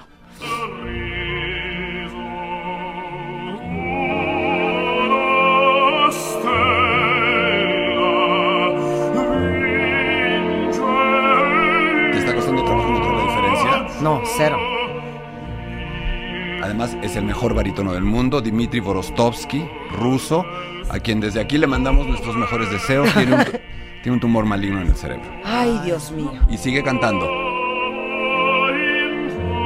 Pero ¿por qué siempre gustan más los tenores que los barítonos?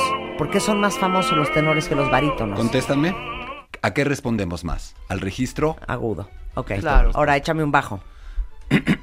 ya van viendo toda la diferencia de las, ¿qué tal? Tesitura de las voces. de toda la paleta. Claro. ¿no? De tonos. La gama de tonos, claro. Y luego Sigo vamos yo a, con mi a- a tenor enseñarles a las mujeres.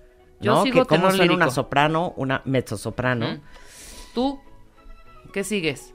Bajo. A ver, viene bajo. No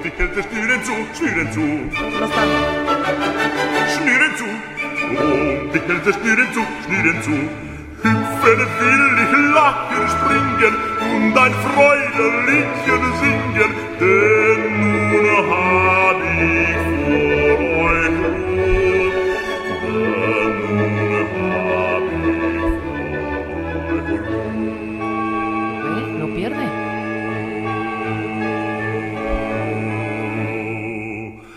No pierde el registro No nunca. creer, Y eso es igual de impresionante que un agudo. chinita. Claro, igual Hay de un símil muy fácil en el fútbol. Tú de pronto todo el mundo salta y celebra un gol, pero de pronto es igual de maravilloso cuando un defensa en la línea saca un gol. Sí, claro. Es, es un poco lo mismo, es una dificultad distinta, pero igualmente admirable. Es exactamente igual de difícil dar Hacer, una un- oh, está porque además qué pasa cuando tú empiezas a cantar grave, Oh, pierdes el... no se oye. ¿Sí? Y te empiezas a ir más, uh, uh, más bajo y de pronto ya no se oye. Sí, el claro. tema es que estos tipos pueden llegar ahí abajo sonando. Oye, ahora vamos con las mujeres porque se nos va a acabar el tiempo. Mujeres son sopranos, mezzosopranos, ¿y Muy se bien. acabó? Y contraltos. Contralto. Y contraltos, ok. Por Y alguna razón desaparecieron unas de mis listas de aquí. Pero entonces no importa, encontramos otra. Vamos a hacer contraltos. Vamos a empezar con eh, una soprano. Venga. Ajá.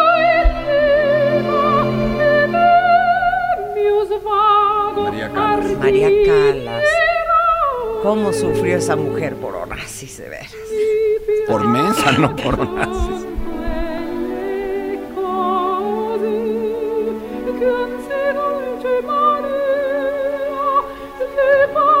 ¿Está claro? Vamos a escuchar a una si es como de película de Disney de los 50 Más respeto, ¿eh? donde Cenicienta, Sí, mata. nadie la va a despertar. Ahora vamos a oír a una mezzosoprano. Venga. Que es la voz media, ¿no? Ujú. Ok. Por ejemplo, hay dos tipos. Vamos a ver. a- Soprano, fíjate que no es lo mío. Me parece un tanto cursi. No, a mí me gusta Ah, soprano, pero a voy a ver. mezzosoprano. A ver, vamos a ver un mezzosoprano. Ahí está. Si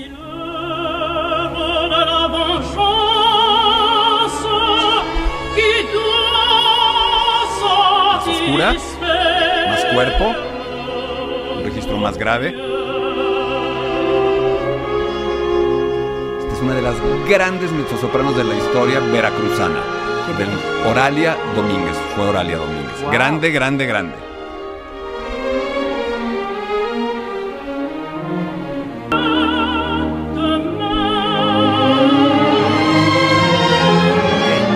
Vamos con contralto.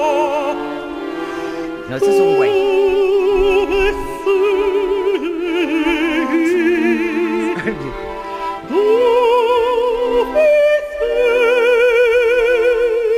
Eva Podles o Podles.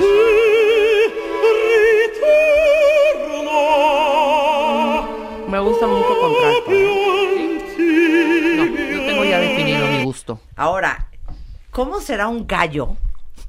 ¿Cómo será error- un gallo? Errores garrafales. Un error garrafal, que se te salga un gallo. Si esta gente domina la voz a esa a ese nivel, Ahí te va, se me hace imposible que se le salga un gallo. No, es que el problema también es que hay de gallos a gallos. Si alguien se echa un gallo, yo no estoy seguro de que le vaya, lo vaya a abuchar o le vaya a aplaudir. ¿Por qué? El lugar donde la voz suena más hermosa. Yo tomé un lapso muy breve de tiempo clases de canto. Fue fantástico. Mi esposa, que está aquí junto, se atacaba de risa, se, enseña- se encerraba en el baño a carcajearse de mi imposibilidad de cantar. Y me empecé a dar cuenta de que donde suena hermoso, donde suena bello y excitante el canto, es en el borde. A los que les gustan los toros hablan de los toreros que se arriman, ¿no? Que se acercan a esa zona de peligro Los extremo. toros no nos gustan, vete de aquí. No, yo está poniendo una dije, es una los analogía. que hablan de toros, los que hablan de toros. Entonces, el canto hermoso es en esa zona de riesgo, en esa zona súper frágil, en el borde del gallo, Sí, sí, de sí, alguna en el manera. precipicio. Entonces, ¿qué puede suceder para que haya un gallo? Primero puede estar enfermo el cantante o de pronto puede no estar liberando, como dijimos, su órgano de fonación, estarse tensando, su diafragma se va subiendo, se va subiendo, la respiración es cada vez más superficial, hay cada vez menos apoyo, menos capacidad de subir, subir, subir y entonces puede Se suceder. cae a la barranca. Y entonces sucede algo así.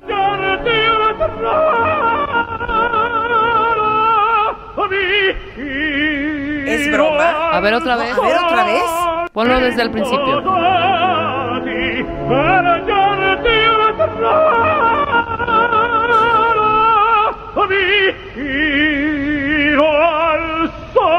Y esa es No, carreras. Rebeca lo comentó muy bien. Rebeca venía lo dijo, frágil desde la entrada, ¿eh? Sí, en No, sí me lo dijo, ver, ¿eh? Sí ¿otra me lo- vez? Sí, sí, me mira. lo dijo. Ve. Un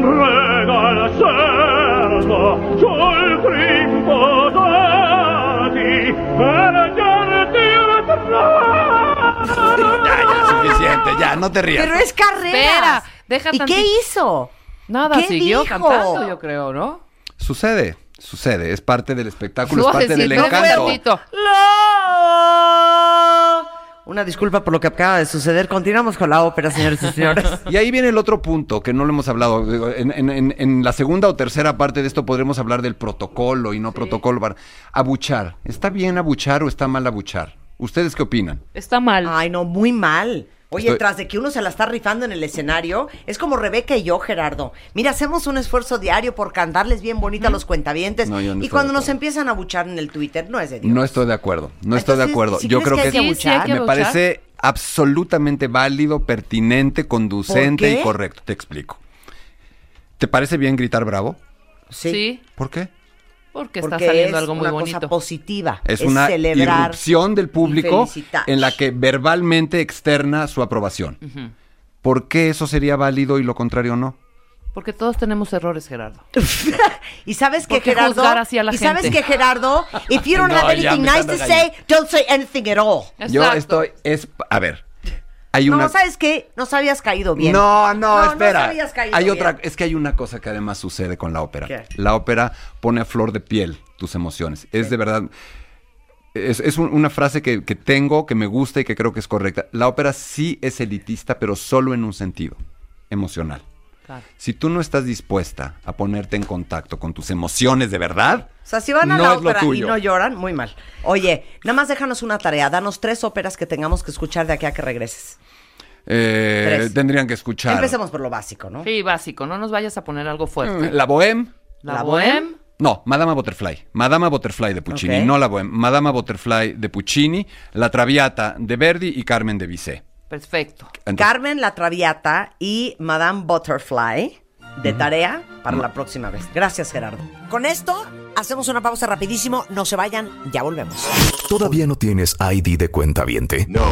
Not yet, yet, yet. Consíguelo. En martadebaile.com. Martadebaile.com. Y sé parte de nuestra comunidad de cuentavientes. Marta de Baile 2022. Estamos de regreso. Y estamos donde estés. Tenemos nada más y nada menos que el director de misión del Banco de México. Hey, motherfucker, hey, hey, motherfucker. Alejandro, ¿cuántos años tienes? Tengo 55 años de Ah, edad. es de Entonces, esta de- rola sí la nuestra rola. ubicas. Por supuesto que sí. Aparte, debería de ser el himno del Banco de México. Money, money. Bueno, Osvaldo, eh, perdón, eh, Alejandro Alegre es director de misión del Banco de México. ¿Qué significa eso, Alejandro? Queremos aprender todo de los billetes. Significa que el Banco de México es el banco único de emisión en el país. Ajá. Desde- Emisiones que emite billetes. Emi- y que emite billetes y monedas, somos los responsables de proveer de billetes y monedas a la economía nacional. Esa es una de las finalidades principales del Banco de México. Organismo autónomo. ¿Eso Somos- qué significa? Somos un órgano constitucionalmente autónomo. Estamos cumpliendo este año nuestros primeros 25 años de autonomía constitucional. Significa que somos autónomos en nuestra administración, que somos autónomos en cuanto a la definición de nuestras políticas y normas y que somos autónomos en cuanto al ejercicio de nuestro presupuesto. O, O sea, quiere decir que o sea- si yo soy presidente de la República Mexicana y te Tú echo- no me mandas. No, y te echo Tú una, no me te echo una llamada Alejandro y te digo, está Alejandro, sí se lo paso, ok, Alejandro, soy Rebeca Manga, soy la presidente del, del- ya me conoces muy bien, quiero que el siguiente billete de 500 pesos tenga mi foto. No, la decisión respecto a las características de los billetes mexicanos los toma la Junta de Gobierno del Banco de México, así, estableci- así está establecido en la ley del Banco de México. Esto quiere decir cinco personas.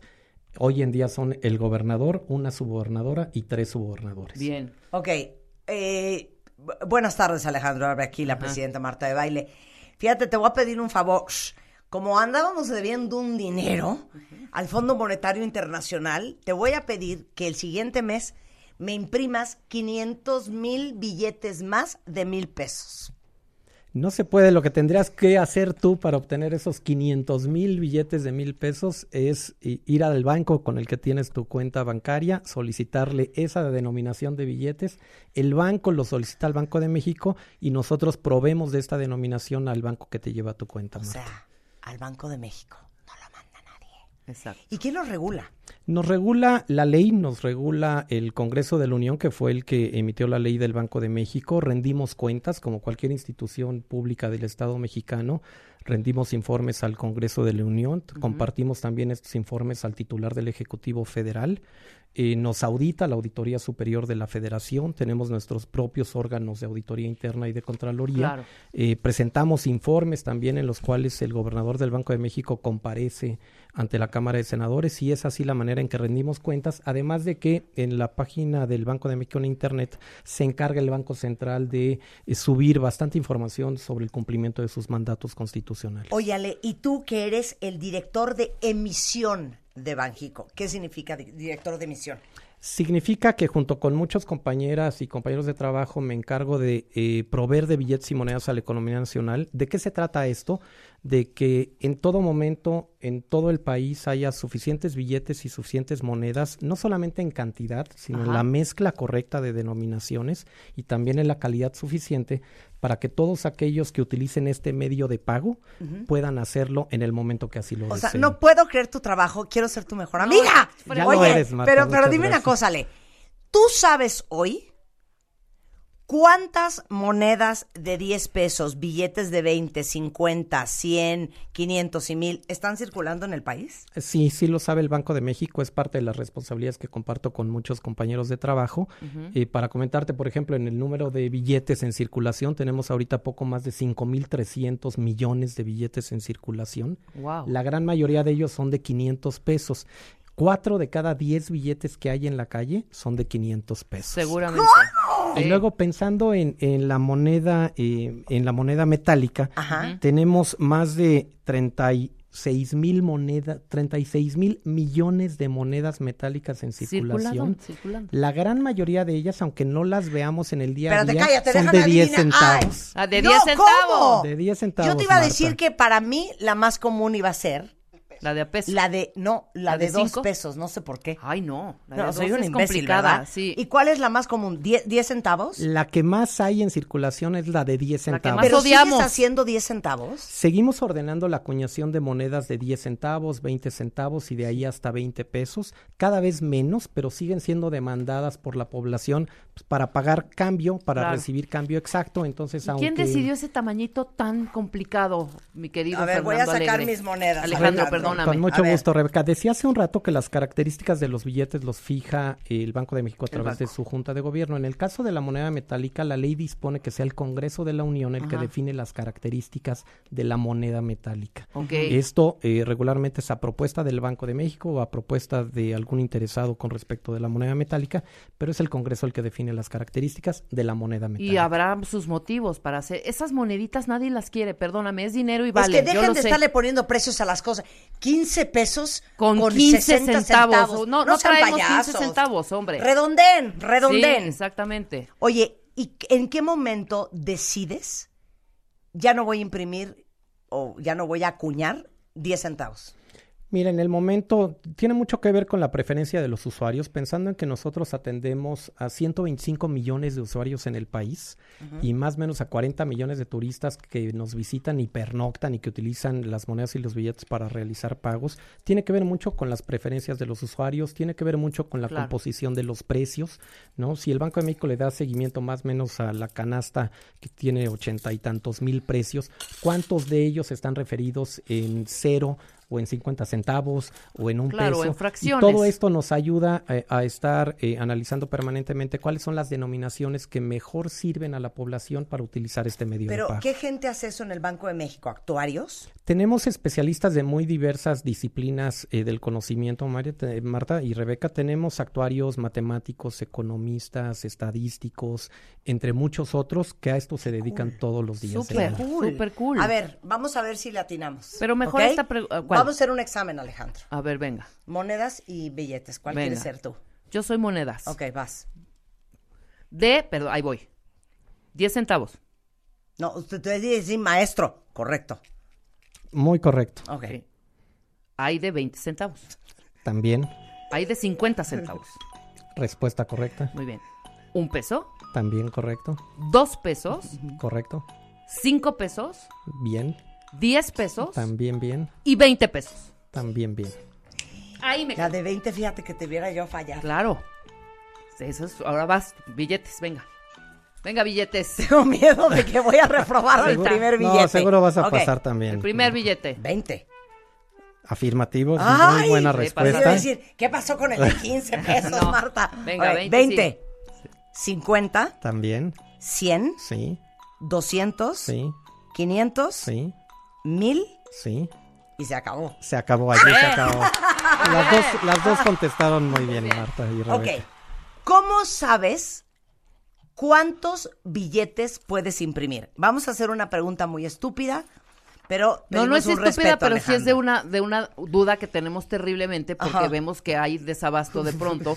hay instancias que no tienen el suficiente dinero para hacer cosas. Hay deuda externa. Hay deuda externa. Hay un ¿Por país qué no? en pobreza. Si debemos un dineral, pues ya haces tú el paro, tú imprimes un millón de billetes más para pagar la deuda externa. Es un ejemplo. Es un ejemplo. poner un ejemplo. Déjenme regresar al- a, lo que comentaba al principio Marta con respecto de qué capacidad tenemos para fabricar billetes, dónde los hacemos. Eh, hoy estamos muy honrados porque estamos cumpliendo los primeros 50 años de fabricar billetes en territorio nacional. Este año la fábrica de billetes que tiene el Banco de México en la Ciudad de México cumple sus primeros 50 años de operación. ¿Cómo decidimos cuántos billetes mandar Sí, a hacer? En función de la demanda de la población. ¿Cómo recibimos esta demanda de la población? A través de las instituciones de crédito, que son, son las que se abastecen del Banco de México para operar en sucursales bancarias. Tenemos aproximadamente en el país 17 mil sucursales bancarias. Y también para que ellos abastez- abastezcan sus cajeros No automáticos. entiendo, Alejandro. Hay aproximadamente 50 y tantos mil cajeros automáticos en el país. Yo sí ¿Esto estoy qué quiere decir? esa parte. Tenemos dos fábricas de billetes, una en la Ciudad de México, otra la acabamos de inaugurar el año pasado en el estado de Jalisco, y estas son las que nos dan la capacidad de producir billetes cada año. ¿Cómo se determina cuántos billetes tenemos que fabricar eh, cada año? Uno, en función de la capacidad, por supuesto, pero la gran mayoría de los billetes que se imprimen son para reemplazar los que se van deteriorando en circulación, porque los billetes tienen un tiempo de vida útil en la calle con el ánimo de que sigan conservando la calidad para realizar Sí. pagos, ¿no? Entonces, como el 70, 75% de los billetes que estamos fabricando son para reemplazar los que ya están eh, muy utilizados, los que ya tienen, están rotos, incompletos, rayados, etcétera, muy Pero deteriorados. ¿quién te Y- dice la cantidad de billetes que hay que sustituir? la cantidad se la propone la Dirección General de Emisión, de la, eh, de la que soy responsable a la Junta de Gobierno del Banco de México, y es la Junta de Gobierno del Banco de México la que fija el- la cantidad de billetes que debemos de imprimir cada año, y también es la Junta de Gobierno del Banco de México la que autoriza a la Dirección General de Emisión ordenar las monedas que vamos a acuñar a través de la Casa de Moneda de México, que no depende del Banco Central. Ok, pero es que no entiendo contra qué lo cotejan. Contra ¿Ya la me de- entiendes? Lo cotejamos contra la demanda. Si entiendo bien tu pregunta, no está respaldado el billete en oro o en plata como lo estuvo exacto, respaldado hace muchos años. Esa es mi pregunta. Hace muchos años todos los países ahí, abandonaron el patrón oro. Hoy el billete y la moneda tienen un valor fiduciario. ¿A qué me refiero? Es confianza de que esto que dice que vale 20 pesos Lo vale. vale 20 pesos. Atrás de esto no hay oro ni plata en las bóvedas del Banco de México que esté respaldando la circulación de este billete o de las monedas que estoy aquí mostrando. Ajá. Es el valor fiduciario que le asignamos los usuarios a que esto vale 20 pesos y lo puedo utilizar para comprar bienes o servicios por el valor de 20 voy a hacer la pesos. pregunta de otra manera, Sí. permíteme. A ver. ¿Te acuerdas la gran crisis económica en Grecia? Los griegos estaban paupérrimos. ¿Por qué el banco griego pues no imprimió más billetes y ya? Porque no correspondía a la necesidad de la población ni de la economía. Esto generaría inflación, cosa que ya vimos. Yo soy mucho más viejo que ustedes dos. Se nos está pero olvidando ya la vimos inflación. No, que. Rebeca no, casi- No, casi ya vimos iguales. épocas inflacionarias en donde quizá cuando el Banco de México no era autónomo del gobierno, pues sí los presidentes de la República le ordenaran, oye, pues síguete imprimiendo billetes, trabájate tres turnos los fines de semana y ponían más billetes en circulación. Esto generaba altas inflaciones y es parte de lo que eh, debemos de reconocer con la autonomía constitucional que el legislativo le concedió al Banco de México hace 25 A ver, pero años. diagramita pequeñito y ejemplito para entender un poco inflación. Sí. Ok. Haces más, supongamos cuando sí dependían de Del- la parte del federal, del federal. Eh, del federal es, ¿no? Imprimen más billetes ¿Y luego qué por qué- pasa? cómo se hace la Ajá, inflación? ¿Cómo empieza todo ese desbarajuste, pues? Pues porque quizá los, los billetes que se estuvieran imprimiendo se estarían entregando a personas eh, eh, más dólares. desfavorecidas. No, no, las más Ah, desfavorecidas quizá dándoles eh, billetes para que puedan ellos comprar eh, los bienes o servicios de primera necesidad Ajá. sin que hubiera un respaldo para generar esos billetes, ¿no? Entonces, esto es lo que genera que los precios vayan eh, escalando con respecto de su valor real. Sí, o sea, yo no estoy generando dinero, yo, yo, yo solita, pero me está dando, me están dando. Entonces, ¿cómo respaldamos? ¿Cómo hay ese equilibrio? Me imagino, ¿no? A eso te- Efectivamente. a eso te- o sea, Me no siento una retrasada no estás mental produciendo enfrente de tú. Alejandro. Tú no estás produciendo esa lana, hija. Te la estás gastando. Sí. No estás produciendo ni el doble, ni el triple, ni nada. Ajá. Te la estás gastando y estás provocando que el país esté parado porque no está corriendo la lana. Esa por ahí va, va el Así rollo, es, ¿no? Rebeca. Ándale, cómo no. Entonces, ¿qué se crea? Tienes 10 en tu examen Inflación. del día de hoy. Que Rebeca. no Por entendí. supuesto, no está Es que circulando el efectivo, es que- hombre. Es que no entendí. No circula el efectivo, claro, por supuesto. Bueno, espero que ustedes sí hayan entendido. Te lo juro que no La entendí, Casa de pero voy a Papel, aclararlo. Me voy a Papel. tomar un café con Alejandro Yo te diría, este, Marta, de lo que deberíamos de estar tranquilos es que el Banco de México está cumpliendo con su función de proveer billetes y monedas Claro. y que solamente está fabricando aquellos que se requieren claro. para reemplazar los que se deterioran en ahí te va lo circulación. siguiente. ¿Dónde consigue uno el papel en el que se imprimen los billetes? Ay, sí, güey, ahorita te lo va a decir. Con mucho gusto, mira, lo conseguimos en distintos lugares. Pri- primero una explicación. Los billetes que tengo aquí de 20 y de 50 pesos los Sí. hacemos en plástico, ¿no? Este plástico solamente A ver, hay chúpalo. dos empresas en el mundo que lo fabrican. Una está basada en Australia y otra en el Reino Unido. En el caso del Banco de México, hace casi 20 años que fabricamos los billetes eh, de baja denominación en plástico, adquirimos eh, el, el plástico a la empresa que está basada en Australia. Eso en el caso de los billetes Pero de 20 ma- y te 50 mandan el pesos. plástico. Nos mandan el plástico en hojas tamaño cartulina, digamos, Ajá, en donde sí. pueden caber eh, 60 billetes en esa Y ustedes hoja. suajan. Y nosotros imprimimos sobre ese, eh, sobre ese cartoncillo de plástico, déjame ponerlo así. No viene transparente, ya viene con algunas tintas con las que iniciamos el proceso de impresión, ¿no? Eh, esto ya en la fábrica de billetes, ya sea en Ciudad de México o en Jalisco. Empezando con los billetes de 100 pesos. Oye, perdón, no tengo que hacer una, una mención honorífica. Dilo. ¿Ya vieron las alas de mariposa del lado derecho del billete de 50 pesos que son transparentes? A ver, ah, claro, la, sí, la las idea alas de de mariposa tener sí. ventanas transparentes en los billetes de baja denominación, aprovechando que son de plástico, es proveerles mayores elementos de seguridad.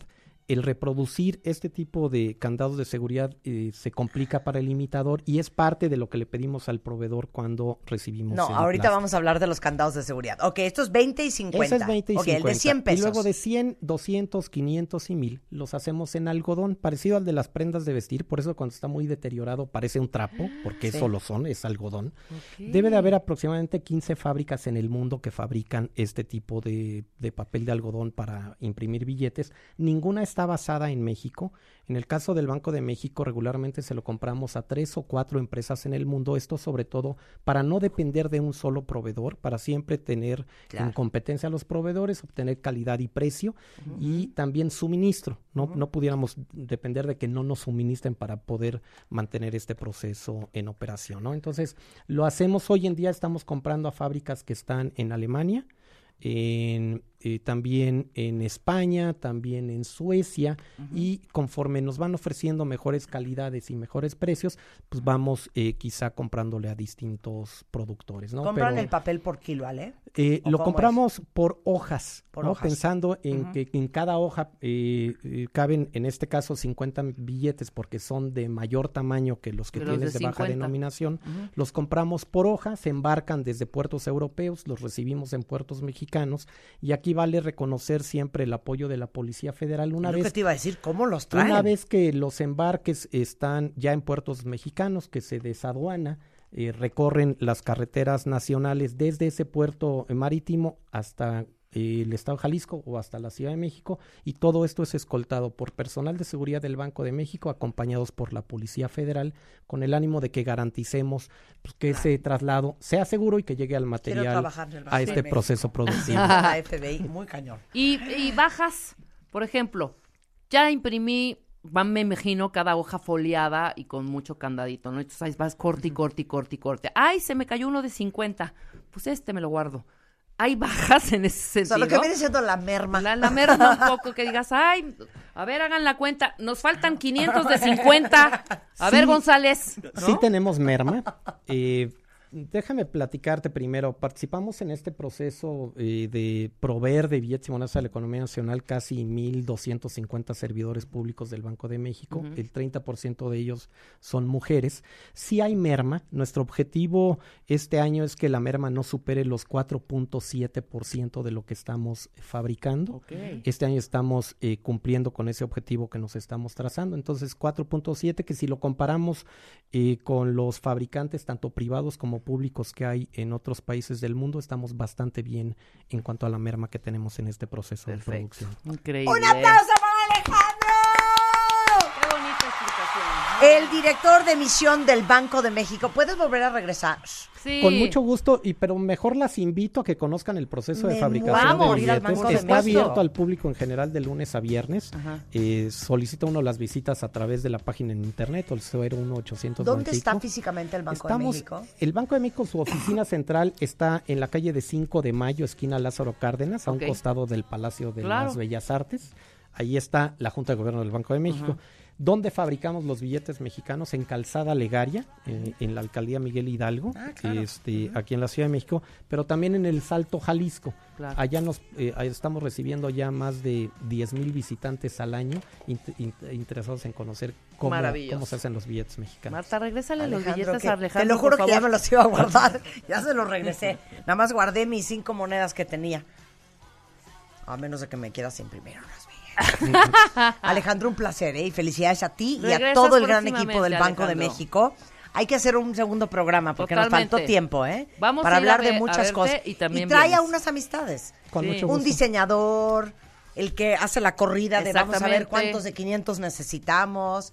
Es un grupo, un grupo heterogéneo. Un, un grupo vasto. Un grupo vasto. Muy bien. Gracias, Alejandro. Gracias Felicidades. ustedes, ¿eh? muy y día. bajen el app, el app eh, para que ustedes lean si el billete es verdadero o no. No sirve la aplicación para autenticar billetes. Pero se sí. llama Billetes MX ¿Pero y es para para qué es? conocer a través de realidad aumentada las características de Ah, los billetes ah, y sus elementos de seguridad, perfecto. pero no autentica billetes. Ok, bien. A ver, sabemos que animarse a emprender y a invertir los ahorros es de gente valiente, por no decir totalmente loca y desquiciada. Aplauso para todos los emprendedores. Y una vez que lo hacemos, hay que estar, pues que todo marche como relojito suizo, cuidar todos los detalles para que nuestros clientes estén fascinados con nuestro servicio, con nuestro producto y que tengan una buena experiencia de cliente. Entonces, para todos ustedes cuentavientes que se animaron a tener su propio negocio o su propia empresa y están buscando la mejor opción para envíos a sus clientes y quedar de primera, FedEx se une a las micro, pequeñas y medianas empresas con la campaña Hagamos Equipo. Esta tiene una tarifa de descuentos que incluye envíos a nivel nacional desde 109 pesos y aparte la garantía de devolución de su dinero en caso de que el paquete no llegue en el tiempo establecido, lo cual de verdad es muy raro. Recuerden lo que siempre les digo, el diablo está en los detalles y la mensajería de su empresa es una de las cosas básicas para cumplir con las expectativas de la experiencia del cliente. Toda la información que necesitan la pueden encontrar en fedex.com. Bueno, con esto hacemos una pausa rapidísimo, no se vayan, ya volvemos. Entra a wradio.com.mx. Checa más información de nuestros invitados, especialistas, contenidos y escucha nuestro podcast. Marta de Baile 2022. Estamos de regreso. Y estamos donde estés. Cuentavientes adorados, uno de los hombres que ustedes más quieren de este programa, nada más y nada menos que nuestro neurofisiólogo de cabecera, el doctor Eduardo Calixto. in the house. ¿Cuál es el tema, Eduardo? Neuronas en espejo. Neuronas en cotidiana. espejo. Porque uno pensaría que eso es nada más para investigación y es ciencia ficción que no se cree que pueda tener uno todos los días. Y las neuronas en espejo están en cada momento y en cada elemento de nuestra vida cotidiana. Ilústranos. Estas neuronas están en una parte del cerebro muy relacionadas con la toma de decisiones, uno, dos, con la adquisición de nuevos conceptos y tres, con el pensamiento de algunas eh, ejecuciones cotidianas. O sea, Entonces, cuando yo veo a alguien que está moviéndose, por ejemplo, hay una canción pegajosa y alguien se empieza a mover, automáticamente en mi cerebro, sin que yo lo piense o, o yo lo decida, estoy copiando el movimiento de alguien que se está moviendo en su cu- con su cuerpo, se está contorneando y asocio a la música, y es cuestión de tres segundos, el cerebro empieza a activarse en esa región como si yo me estuviera moviendo también, sin que me mueva. Esto quiere decir que aunque no haga el movimiento, el cerebro está ejecutando la actividad y eso participa y hace que se haga en forma tan fuerte que en un momento determinado, 10 o 20 minutos después, vuelvo a escuchar la música y ejecuto el contorneo semejante de quien había yo visto. Y entonces es una forma de aprendizaje, de, de imitación y de asociar nuevas conductas en la vida. a ver, danos más e- ejemplos, Ejemplos de esto. entran las hormonas espejo. La- Digo, estas las ne- neuronas estas espejo. neuronas en espejo. Por ejemplo, no sé, está un grupo de personas riéndose y todos ja, ja, ja, con una sonrisa a flor de Franca. piel, franca, cuatro o cinco personas, y tú te acercas, obviamente son personas que tú conoces, y te acercas y, y te empiezas a reír. No puedes estar serio, comparte Sí, la claro, risa. eso- se contagia. ¿qué dicen? O sea, ¿de qué están riendo, No no? sé. Ese, en ese momento se activan las neuronas en espejo. Así de. Este, sí, ¿De qué fue ¿De el qué hablan? chiste? Sí. Pero tienes Sí. que preguntar de qué este hablan o de qué se O, por ríen. ejemplo, un ejercicio muy también muy práctico es, imagínense cuatro o cinco personas que están viendo al techo. En este momento de la oficina Sí. o del salón o en donde nos estén escuchando cuentavientes. Y cuando vean ustedes hacia el techo, va a llegar alguien y también nos va a ver primero y después va a buscar la misma cosa, no sabe qué, claro. en el techo. Y entonces pregunta, oye, ¿qué estás viendo? Nada, estoy viendo el techo. Y ves a la otra persona. y, Bueno, es un proceso de imitación que inmediatamente. A ver, pero entonces, neuronas en espejo Sí. es también. Mis hijas se carcajean de mí y me molestan y me dan una lata espantosa porque dicen que cuando alguien está hablando, Sí. y sobre todo me está hablando a mí, yo hago las mismas caras que está haciendo la Sí, persona. Sí. Así es. así, ajá, exacto. Sí. Sí, sí, un tic, por ejemplo, alguien llega moviendo el ojo o la boca, en ese momento automáticamente el cerebro, de nuevo sin pensarlo, activa las mismas regiones que mueven esos, esos músculos de la cara o de la mano. Si tú ves a alguien que está gesticulando y moviendo las manos, en cuestión de tres segundos el cerebro activa en tu cuerpo esas regiones que, la- que las mueven, pero sin hacer el Hacer movimiento. El bostezo, Se contagia a ¿Es través ese? también ¿Verdad que de, de las neuronas neuronas en espejo? tú empiezas a bostezar y yo ya empiezo la bostezada. Entonces, o viceversa. Y entonces en ese momento se contagia y dicen, bueno, ya nos están contagiando de este evento, precisamente porque es un patrón de copiado. Esto se descubre en 1997. O sea, a través de. Apenas. Antier. Es un sistema recientemente descubierto y que tiene muchísimas implicaciones de socialización. Por ejemplo, y se descubre cuando meten a un individuo en un resonador, en un resonador magnético, estos aparatos que pueden ver a través del cráneo y se ve el cerebro y se activa estas regiones, y cuando se conectan inmediatamente uno puede detectar cómo el metabolismo aumenta en esas regiones. Entonces, a ese punto es, el individuo le hicieron unas cosquillas en la pierna y en el video aparecía a otras personas, había un video adentro, en el cual veía que también le estaban haciendo cosquillas semejantes en la misma pierna. O sea, espérame. Sí. Al que estaba conectado en la resonancia, Sí. le hacen cosquillas en las piernas. Se activan ciertas partes, Partes del, del cerebro, cerebro. que tú puedes ver en ese video. Exactamente. Y al mismo tiempo, él está viendo un video en el cual a otras personas les están haciendo las mismas cosquillas. Cinco minutos después, ya no le hacen cosquillas, pero le pasan el video. Y se activan exactamente en la misma condición y en las misma metabolismo las neuronas que se habían activado previamente. Entonces decías que las neuronas en espejo están en tres áreas principales del cerebro. ¿Cuáles La- son? La que memoriza, Ajá. la que escucha, la que ve y la que hace movimientos. Que la que hace movimientos va con la memorización. A de ver, esta manera, eh, entonces. explica cada una. Fíjate, eh, eh, el punto es de las emociones en el sistema límbico cuando alguien, por ejemplo, si yo les pregunto, queridos cuentavientes, recuerden ustedes cuando dieron su primer beso, ¿por qué dieron un beso como lo dieron, con los labios? Por ejemplo, es un patrón de copiado. Lo vieron tal vez cuando eran muy pequeños, a través de tal vez de otras Igual de una personas, tele. la televisión, el cine. Dijeron, cuando yo sea grande voy a dar un beso así. Y eventualmente, efectivamente, cuando les tocó por primera vez dar un beso, ese beso se dio de la forma como a ellos aprendieron a través de un copiado. Gradualmente este copiado se empieza a modificar y entonces lo vamos adaptando a nuestros conceptos, a nuestras sensaciones. Sin embargo, si no hubiera habido ese concepto, esa, ese copiado en especial, llegar a los 12 años sin nunca haber visto un beso es una sensación muy fuerte. Y hay culturas en donde los besos están totalmente fuera No, de, a lo del mejor con contexto se social. ocurre con la boca. Claro. Sí. Si este es invento, ¿de dónde vendrá ese invento de dar besos con la Sí, boca? occidente. ¿Por qué no podríamos ser como los esquimales con la nariz? O simplemente así de, bésame. Y entonces agarras, estiras tu mano y juntan todas tus huellas digitales con las de él. Ay, no, Si eso fuera un beso. Porque no Sí, son zonas no. erógenas. No. Exacto. El beso es una evolución filogenética. El beso se, se inicia porque las madres, eh, los chimpancés, por ejemplo, otorgaban la comida, la masticaban y se la pasaban al bebé a través de su boca. Y entonces ese contacto iba estimulando al bebé para sentir primero la- la- la- el calor de la madre y después el, el efecto del alimento y, y eso gradualmente fue evolucionando a darnos besos Pues sí, pero ahorita ¿cuál alimento? Puras bacterias y gérmenes, Chihuahua.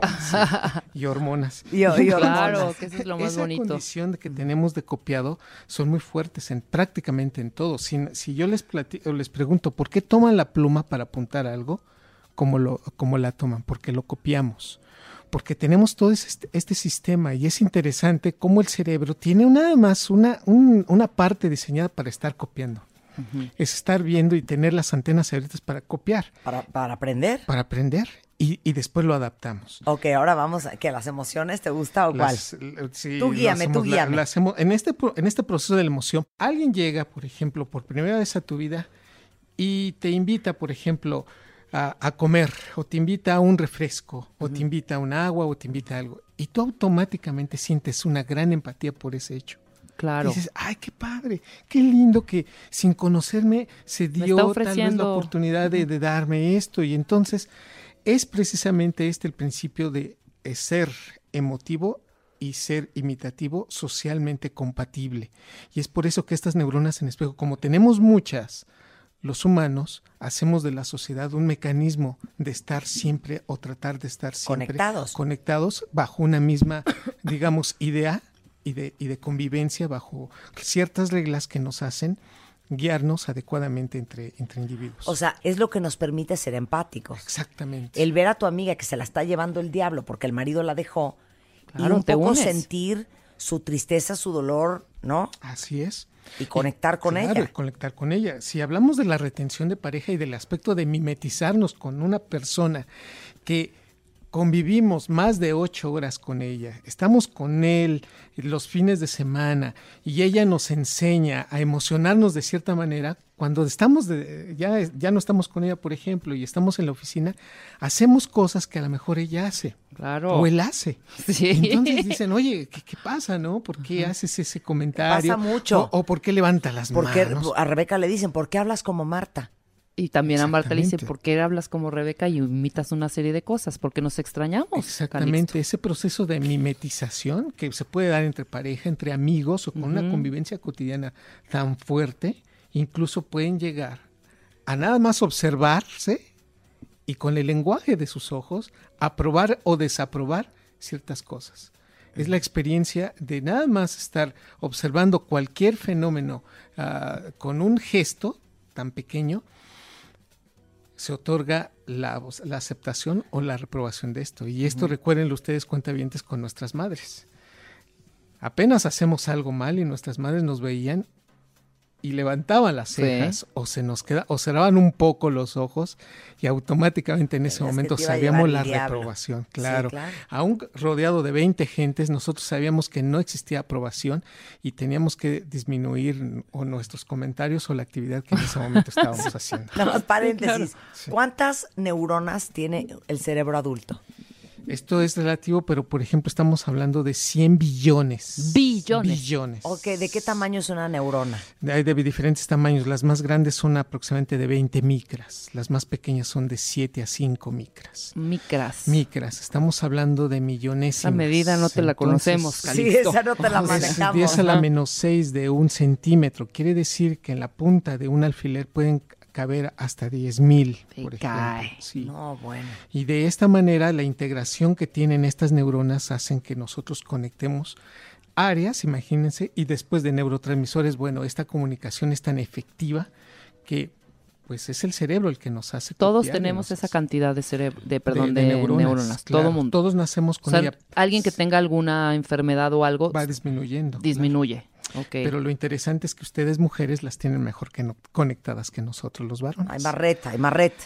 Y entonces hay mayor conexión entre hemisferio y hay mayor conexión entre estas neuronas y por eso ustedes pueden integrar la información con mayor rapidez. Las mujeres hacen más eficiente su ajá. cerebro. Oye, pero dime una cosa, tú dirías Sí, que por estas neuronas en espejo, Sí, ¿las mujeres podemos ser más empáticas así es. que los hombres? Además de que sean más empáticas, pueden reprobar más rápido. Si quieres pasamos al siguiente sí, sí. punto, Venga. que es la intención. A ver, la es la intención. de las cosas. Por ejemplo, en un momento determinado, una persona puede saber la condición de, supongamos el ejemplo clásico es, una persona toma una taza de café y la empieza a tomar, empieza a tomar el café. Y en ese momento tú ves que hay un pie de queso en la mesa y hay unas eh, servilletas, pero en un tiempo determinado tú ves que ya no la, la- la taza ya no tiene café. Pero el individuo vuelve a tomar la taza. Es más, con la misma intensidad y la el- el, digamos con el mismo principio de estar tomando el café, pero ya no hay café. Cuando tú observas esos, tus neuronas en espejo inmediatamente determinan, ya no está tomando café y es momento de terminar esta acción. Ok. Quiere decir que en este momento la siguiente orden es levantarnos de la mesa, limpiar la mesa. ¿Quién te dice eso? Son neuronas en espejo que dan y determinan la intención del movimiento. Ok, de veras, de veras, de veras. Hay personas a las que las neuronas, en las neuronas en espejo, les funcionan mejor que a otras. Sí. A ver, ¿y por Tengo qué te puede pasar eso? A ver, una de las ganancias de nuestro cerebro en toda la evolución en la vida es el lóbulo frontal. Es ahí donde radican también muchas neuronas en espejo. Ok, Eh, pero son las hormonas de- en espejo Sí. almacenadas en el córtex prefrontal. las que dan las- la- el diseño de las mejores decisiones y la empatía que tenemos en forma cotidiana. A ver, échate ese trompo a la uña, doctor. Entonces, ¿por qué uno no escarmienta en cabeza ajena? Claro. Precisamente porque no has introyectado adecuadamente Integrado. el mensaje, ¿sí? Cuando a ti te dicen, bueno, ya te, des- ya te habían dicho que no debías haber comido el queso en la noche y te lo comiste y mira cómo estás. El, Ya el sabías dolor que no tenías amor. que regresar con tu ex, por ejemplo. ¿Por qué estás ahí? Estas situaciones es hasta que lo experimentas y asocias, por ejemplo, dolor, y lo decía Skinner, cuando se mete el- la justificación negativa, aprendemos más a través del dolor que de las cosas buenas. Ay, Ay, es qué una fuerte. friega. Eso, es tuiteable, eso es tweet Sí. material, tweet Apre- material. aprendemos aprendemos más. Más por la experiencia dolorosa que por el éxito con el cual llegamos a esa decisión. Eso es natural de todos los seres humanos. No hay manera de cambiarlo, doctor. O sea, aprendemos a trancazos, Ajá, hija, esa es la exacto. verdad. Claro, podemos aprender del éxito, pero la probabilidad de aprender del éxito es muchísimo más baja y tenemos neuronas que de verdad hacen mejor la, la convicción y el almacenaje de información a través de un proceso doloroso. Y esto nos lleva a pensar que, bueno, las neuronas en espejo tendrían que ser o tendrían que tener y evitar esto a largo plazo, y eso es lo que hace. O sea, si ya nosotros aprendimos que eso no se debería de hacer, las neuronas en espejo nos dicen, no, no. eso Pero no es muy correcto". chistoso cómo somos selectivos. Y tuiteala así que se oye bien bonito. Aprendemos más de los eventos dolorosos que de los eventos placenteros, desafortunadamente. Pero algo muy chistoso, ¿por qué hay ciertas cosas que aprendemos sin escarmentar y otras no? Si tu amiga te dice, hija, ni se te ocurra irte por viaducto, tú no has ido. sí. Pero no vas a ir porque ya te dijeron que ahí está cañón el tráfico. Exactamente. No necesitas experimentarlo.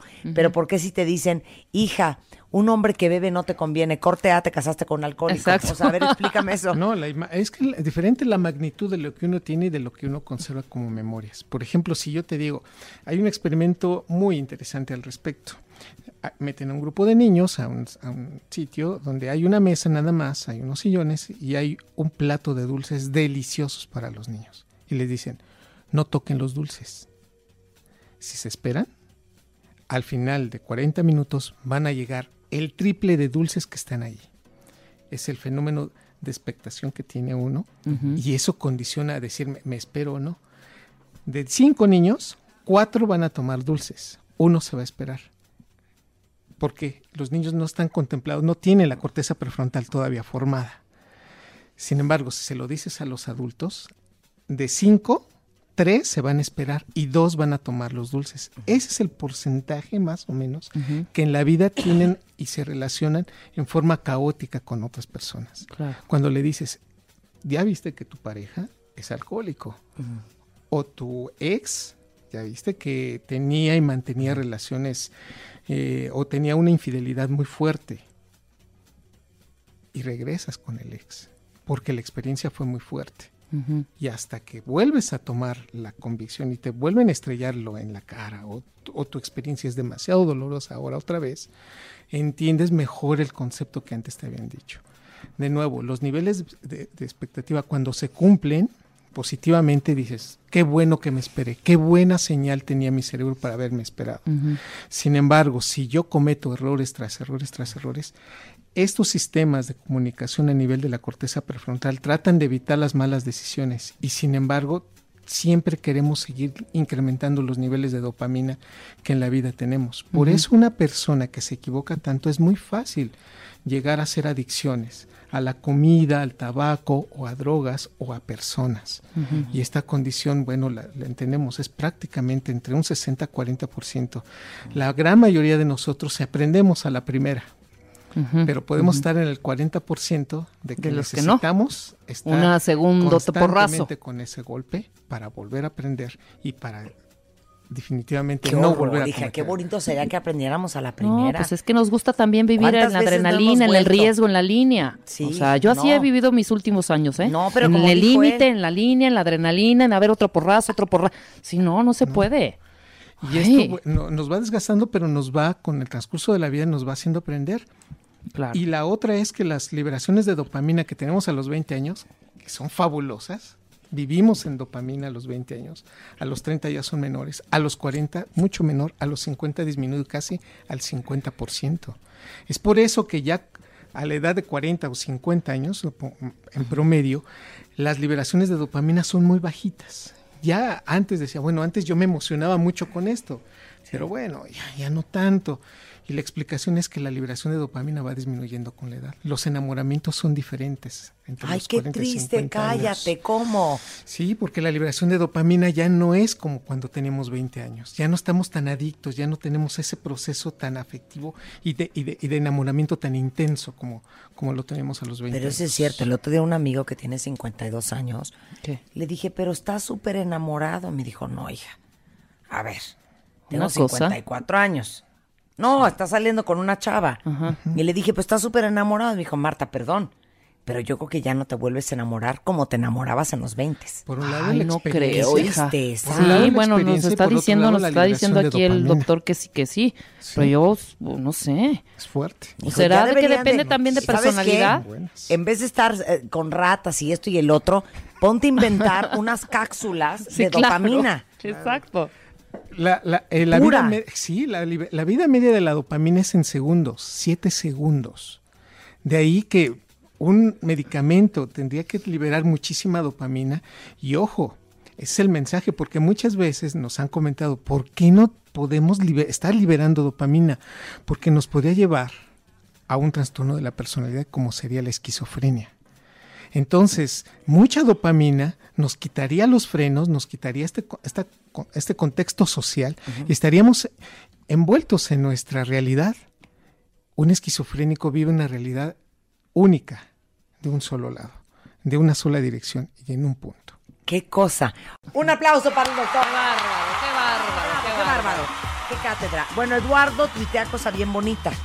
Lo pueden seguir. ¿Cuál es tu Twitter, Eduardo? Arroba Ecalixto y tuiteamos cosas semejantes a lo que acabamos de decir, relacionadas a la pareja, al amor, muy, muy relacionado con los aspectos que tiene que ver el cerebro con estas emociones.